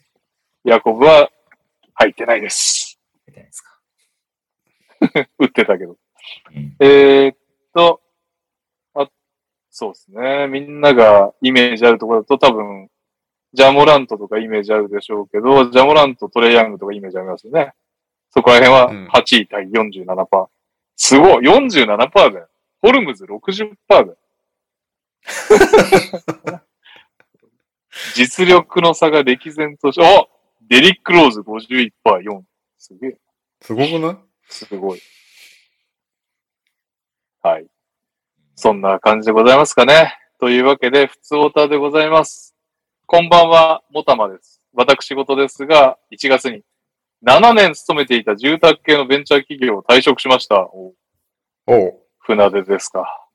入社時に50名規模の会社が300名程度にまで成長しましたが、会社が大きくなる過程で仕事が面白くなくなり、何のために働いているのかわからわからなくなり退職した次第です。えー、大きくなってったら面白くなりそうですけどね。なるほど。今年の頭から給食活動をしており、内定をいただける会社や取引先からも、ありがたいことにお声掛けいただいてはいるものの、いまいちピンとこないため、無職のまま2ヶ月が経過しました。えー、息子の保育園の、決まらずに退職したんだね。すごいね。すごいね。息子の保育園の入園も決まっていましたが、3月中に就職できない場合は内定取り消しとのことで、なかなか悩ましい状況です。そっか。家にいるから見れるよねって言われちゃうもんね。そういうことか。レオさんや編集長が羨ましいと思うことがあることから、時間が拘束されるサラリーマンであることに抵抗があるなどと自己分析していますが、一方で何かこれというものがあるわけでもなく、闇雲に時間が経過するばかりです。えー、漠然とした状況説明で恐縮ですが、皆様はどのように今の仕事を選んでいったのでしょう？参考にさせていただければと思います。ちなみに、ちなみに年齢はにゃおさんの一個下の85年世代です。すごいね。85年ってもうね、36とか、36とか37とかでしょ。それでそんな一世一代に辞めたわけですね。すごいな。すごい。おたまさんあれだよね。さよなら NBA クイズ強いよね。ああ、そうそうそう。俺はもう、あれを放送中追ってないからコメントはあれだけど、よくもたまさん当ててましたとか言うね。そのイメージがうん。あるな。じゃあ、ケリーさんはどうして今の仕事を始めたんですか？はい。ラッパーの仕事ラッパーの仕事ラッパーの仕事はもう、そうですね。ラッパー。ボケきれなくなってきた。ラッパーの仕事か。ラッパーの仕事でもやっぱ、やっぱ他、他がやってないことをやろうみたいなんで、そこにたどり着きましたね。で、本当の仕事は、本当の仕事はどうですか？本当の仕事？本当の仕事はもうバッチリ親の影響ですね、僕は。あ、そうなんだ。えー、はい、知らなかった。聞いたことなかった。そうなんだ。そうですね。で、親をリスペクトしてるわけですか？なんか親見て楽しそうだなって思ってやって、へえ。辛そうなバリバリツイートし、かバリバリら。辛かったっていう感じです。いや親がすごかったなっていう、それを、それを全然見せずにっああ、そういうことだよね。うんて感じですね。どうですか、お二人は？私は、はい。俺もラッパーの仕事の路線と一緒だな。あの、ひ人がやってないところを狙い目だなっつって入ってったって感じだからな。うん。うんだから、まあでも、で、で、たまたまそれが自分のやりたい、す好きなことだったから、ちょうどよかったって感じだね。好きなジャンルで入り込めそうなニッチなところを攻めていったって感じだよね。うん。うんニッチが、ニッチが仕事になる時代だなって思うんで。う。うんん。だそれでもあれ難しいよね。ニッチを仕事にすることは可能だけど、ニッチなので、大きくはしにくいということね。そうね。それありますよね。なんかスピード感的にはどうですか？そのニッチなことが仕事に実際になるまで。あースピード感は結、だいぶかかったよ。だってブログ始めてうん。6年ぐらいは別に何にもならなかったからね。6年もやってたんだ、あれ？だってに、この間10周年だったんだけど、あーそうかそうか2010、11、12シーズンに始めたでしょ？で、うん NBA ジャパンでちゃんと仕事するようになったのって2017とか8とかだから。まあ5年、5年ぐらいは、その、勝手に下積み期間みたいなのがあって。うん。なるほどね。うん。でもね、今から5年間下積みしてくださいって言いづらいからな、もたまさんに。そうですね。まあでもやりたいことがバチッと決まってるわけじゃないですね、もたもさん。そうね。音楽やりたいとかね。あるんであればやってるだろうし。なるほどね。おしばさんは、大島さんはもともとはあれなんですよ。実家の印刷屋の人なんで、もともとを言うとうん。何度か言ってる気がするけど。で、だけど、まあ、あの、私が言うまでもないんですけど、まあ、印刷というのは社用産業なんですよ。うん。うん。ね、うん。何かにつけてペーパーレスになるじゃないですか。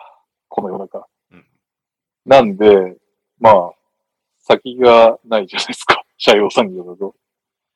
で、ずーっと、なんか新しいことはやんなきゃいけないって思うじゃないですか、やっぱり。うん。でもそうすると、なんかやんなきゃとは思うんだけど、でもかといって、だからじゃあ、いきなり飲食始めましたとかって、めっちゃ失敗しそうな匂いがプンプンじゃないですか。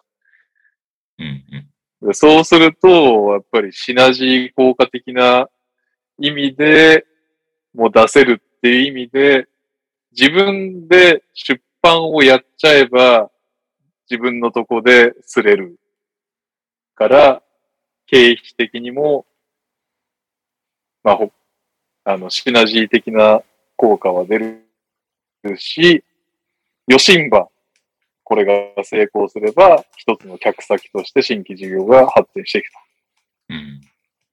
というので、始めたんですけど、まあ、なかなか厳しい道のりではありますが、ようやく最近プラスにはなってきましたという感じですからね。これで何 ?4 年？満4年やったのかで満4年やってますけど、3年間は本当にリアルにも持ち出しですね。赤字、赤字、赤字ときて、えーようやく去年の11月にしまったやつは、プラスになって、えー宮本さんを雇ったという状態ですね、今はね。まあ、なかなかね、難しいっすよ。まあ、難しいけど、そんな感じですかね。全く多分参考にならないね、今の俺の話は。でもだからお二 二人ともあれですよね。もともと、なんかこう仕事があって、それと並行してなんかやってたことが芽が出て今になってるみたいな感じっちゃ感じですよね。どういうこと？え、だからなんていうの？その、もたまさんが二人の、その、いいなって思ってるような仕事っていうのは、なんか別に最初からそれに全ベットして別にやってるわけじゃなくて、ああ、確かに。そうですね。だからそうだ別の、なんかもともとやってたし、ちゃんとした仕事があってうん、それと並行してやってたことが、こっちもちゃんとなんかその、仕事になってるみたいな、そういう感じですよね。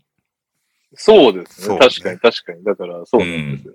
だから、俺もウェブをやってたからね。ウェブをずっとやってて、でも、それこそ、さっきの印刷屋の社用産業の話と一緒で、ウェブだけやってるの無理だなってどっかで気づいて、うんうん絶対いらなくなる俺って思って、うんやばいやばいっつって変えた感じだからね。らこの間久々に、ウェブの頃一緒に仕事してた友達とかと飲んだら、うん。レオ君あれだよね、華麗なる脱出をしたよねって言われて、ウェブ業界から。みんなね、やばいと思ってる。ああ、そうだよな。いらなくなるんだよね、今。もうどんどん。確かにノープログラミングで物が作れる時代になってきたから。そうだよな。知識が必要とされないもんね。そうそうそう。だそれ、それやばいなと思って、こっちの世界に来たけど。うん。まあ、どこ行ってもね、いろいろ大変だけどね。でも、こう、本当大きくしていくのがマジで難しいですね。そうね。うん。なかなかならないですね。最初の始めたてって、レオンは今マスターにその状態だけど、俺も始めたてってイコールなんか、俺が本当に残業とか無視できるので、ある意味。経うん経営、その子会社的には経営者だから。だから本当働けば働くほど売り上げが上がるという、なんかそのアルバイトじゃないけど、その時間給じゃないんだけど、そういう世界なので、なったのうん。で、ようやくね、その域を出して、つつあるので、なんとか、もっとね、でかい会社にしたいですけどね。って感じですからね。はい。役に立ってないだろうな、もたまさんに。だって、確かに。なんか、あれだね。レアケースすぎたね。揃ってる人たち。はい。ということで、エンディングでございます。はい。あ、一個、一個だけ速報が、お、いいですか？あの、岸田、岸田首相が、イベント人数上限撤廃へだそうです。う。だからそうなの？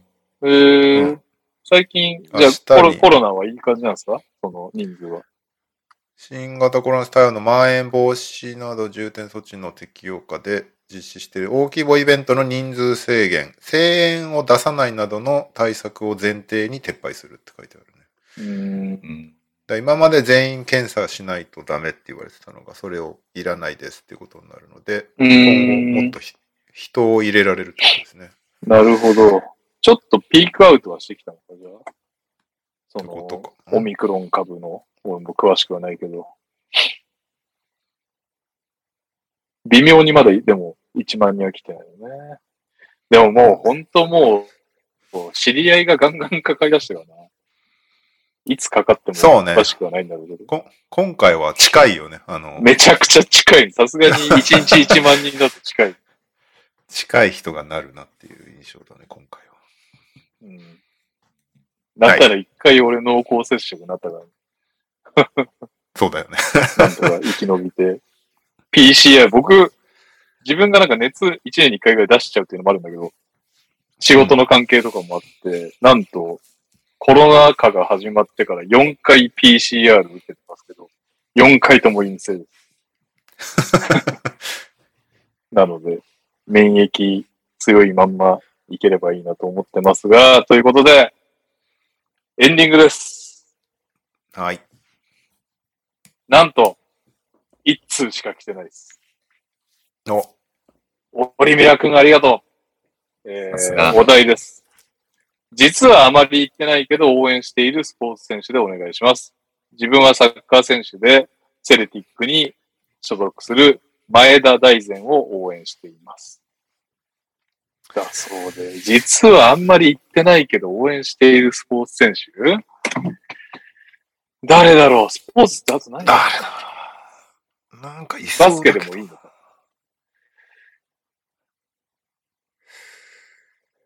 うーん。最近みんな引退しちゃってるかな、もそうだよね。終えてないんだよな、他のスポーツの若い子たちを。確かに。いや、若くなくてもいいよ。ベテランがが数、数でもいいっすよ。数ね。数はいつまでも応援したいよ。うわぁ、誰だろう。行きますか。大丈夫ですか？え全然、全然決まってない、俺。スポーツって何がある？ラグビー。アメフトとかいいんじゃない？ラグビー。アメフト。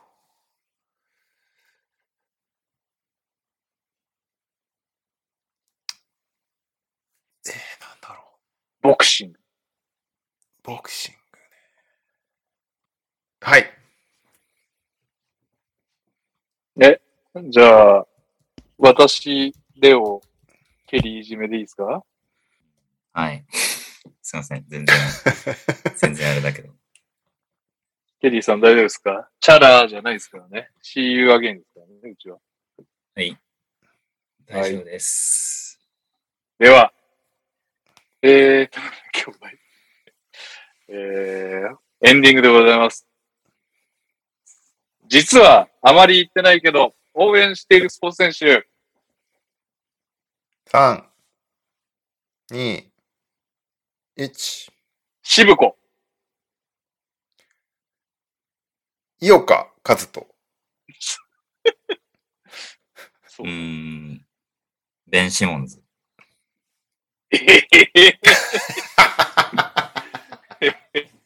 頑張って、頑張ってください。あんま声を大にして言えないけど、最近。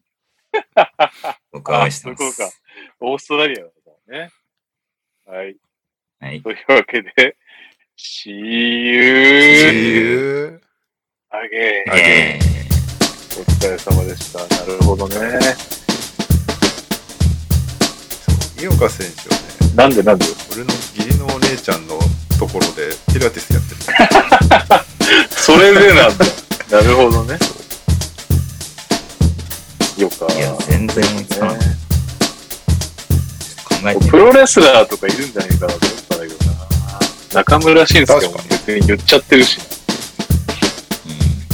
普段あんまり言ってないっていうのが結構難しい。いや、なんか絶対言いそうな気がするんだけどな。全然思いつかなかったんだな。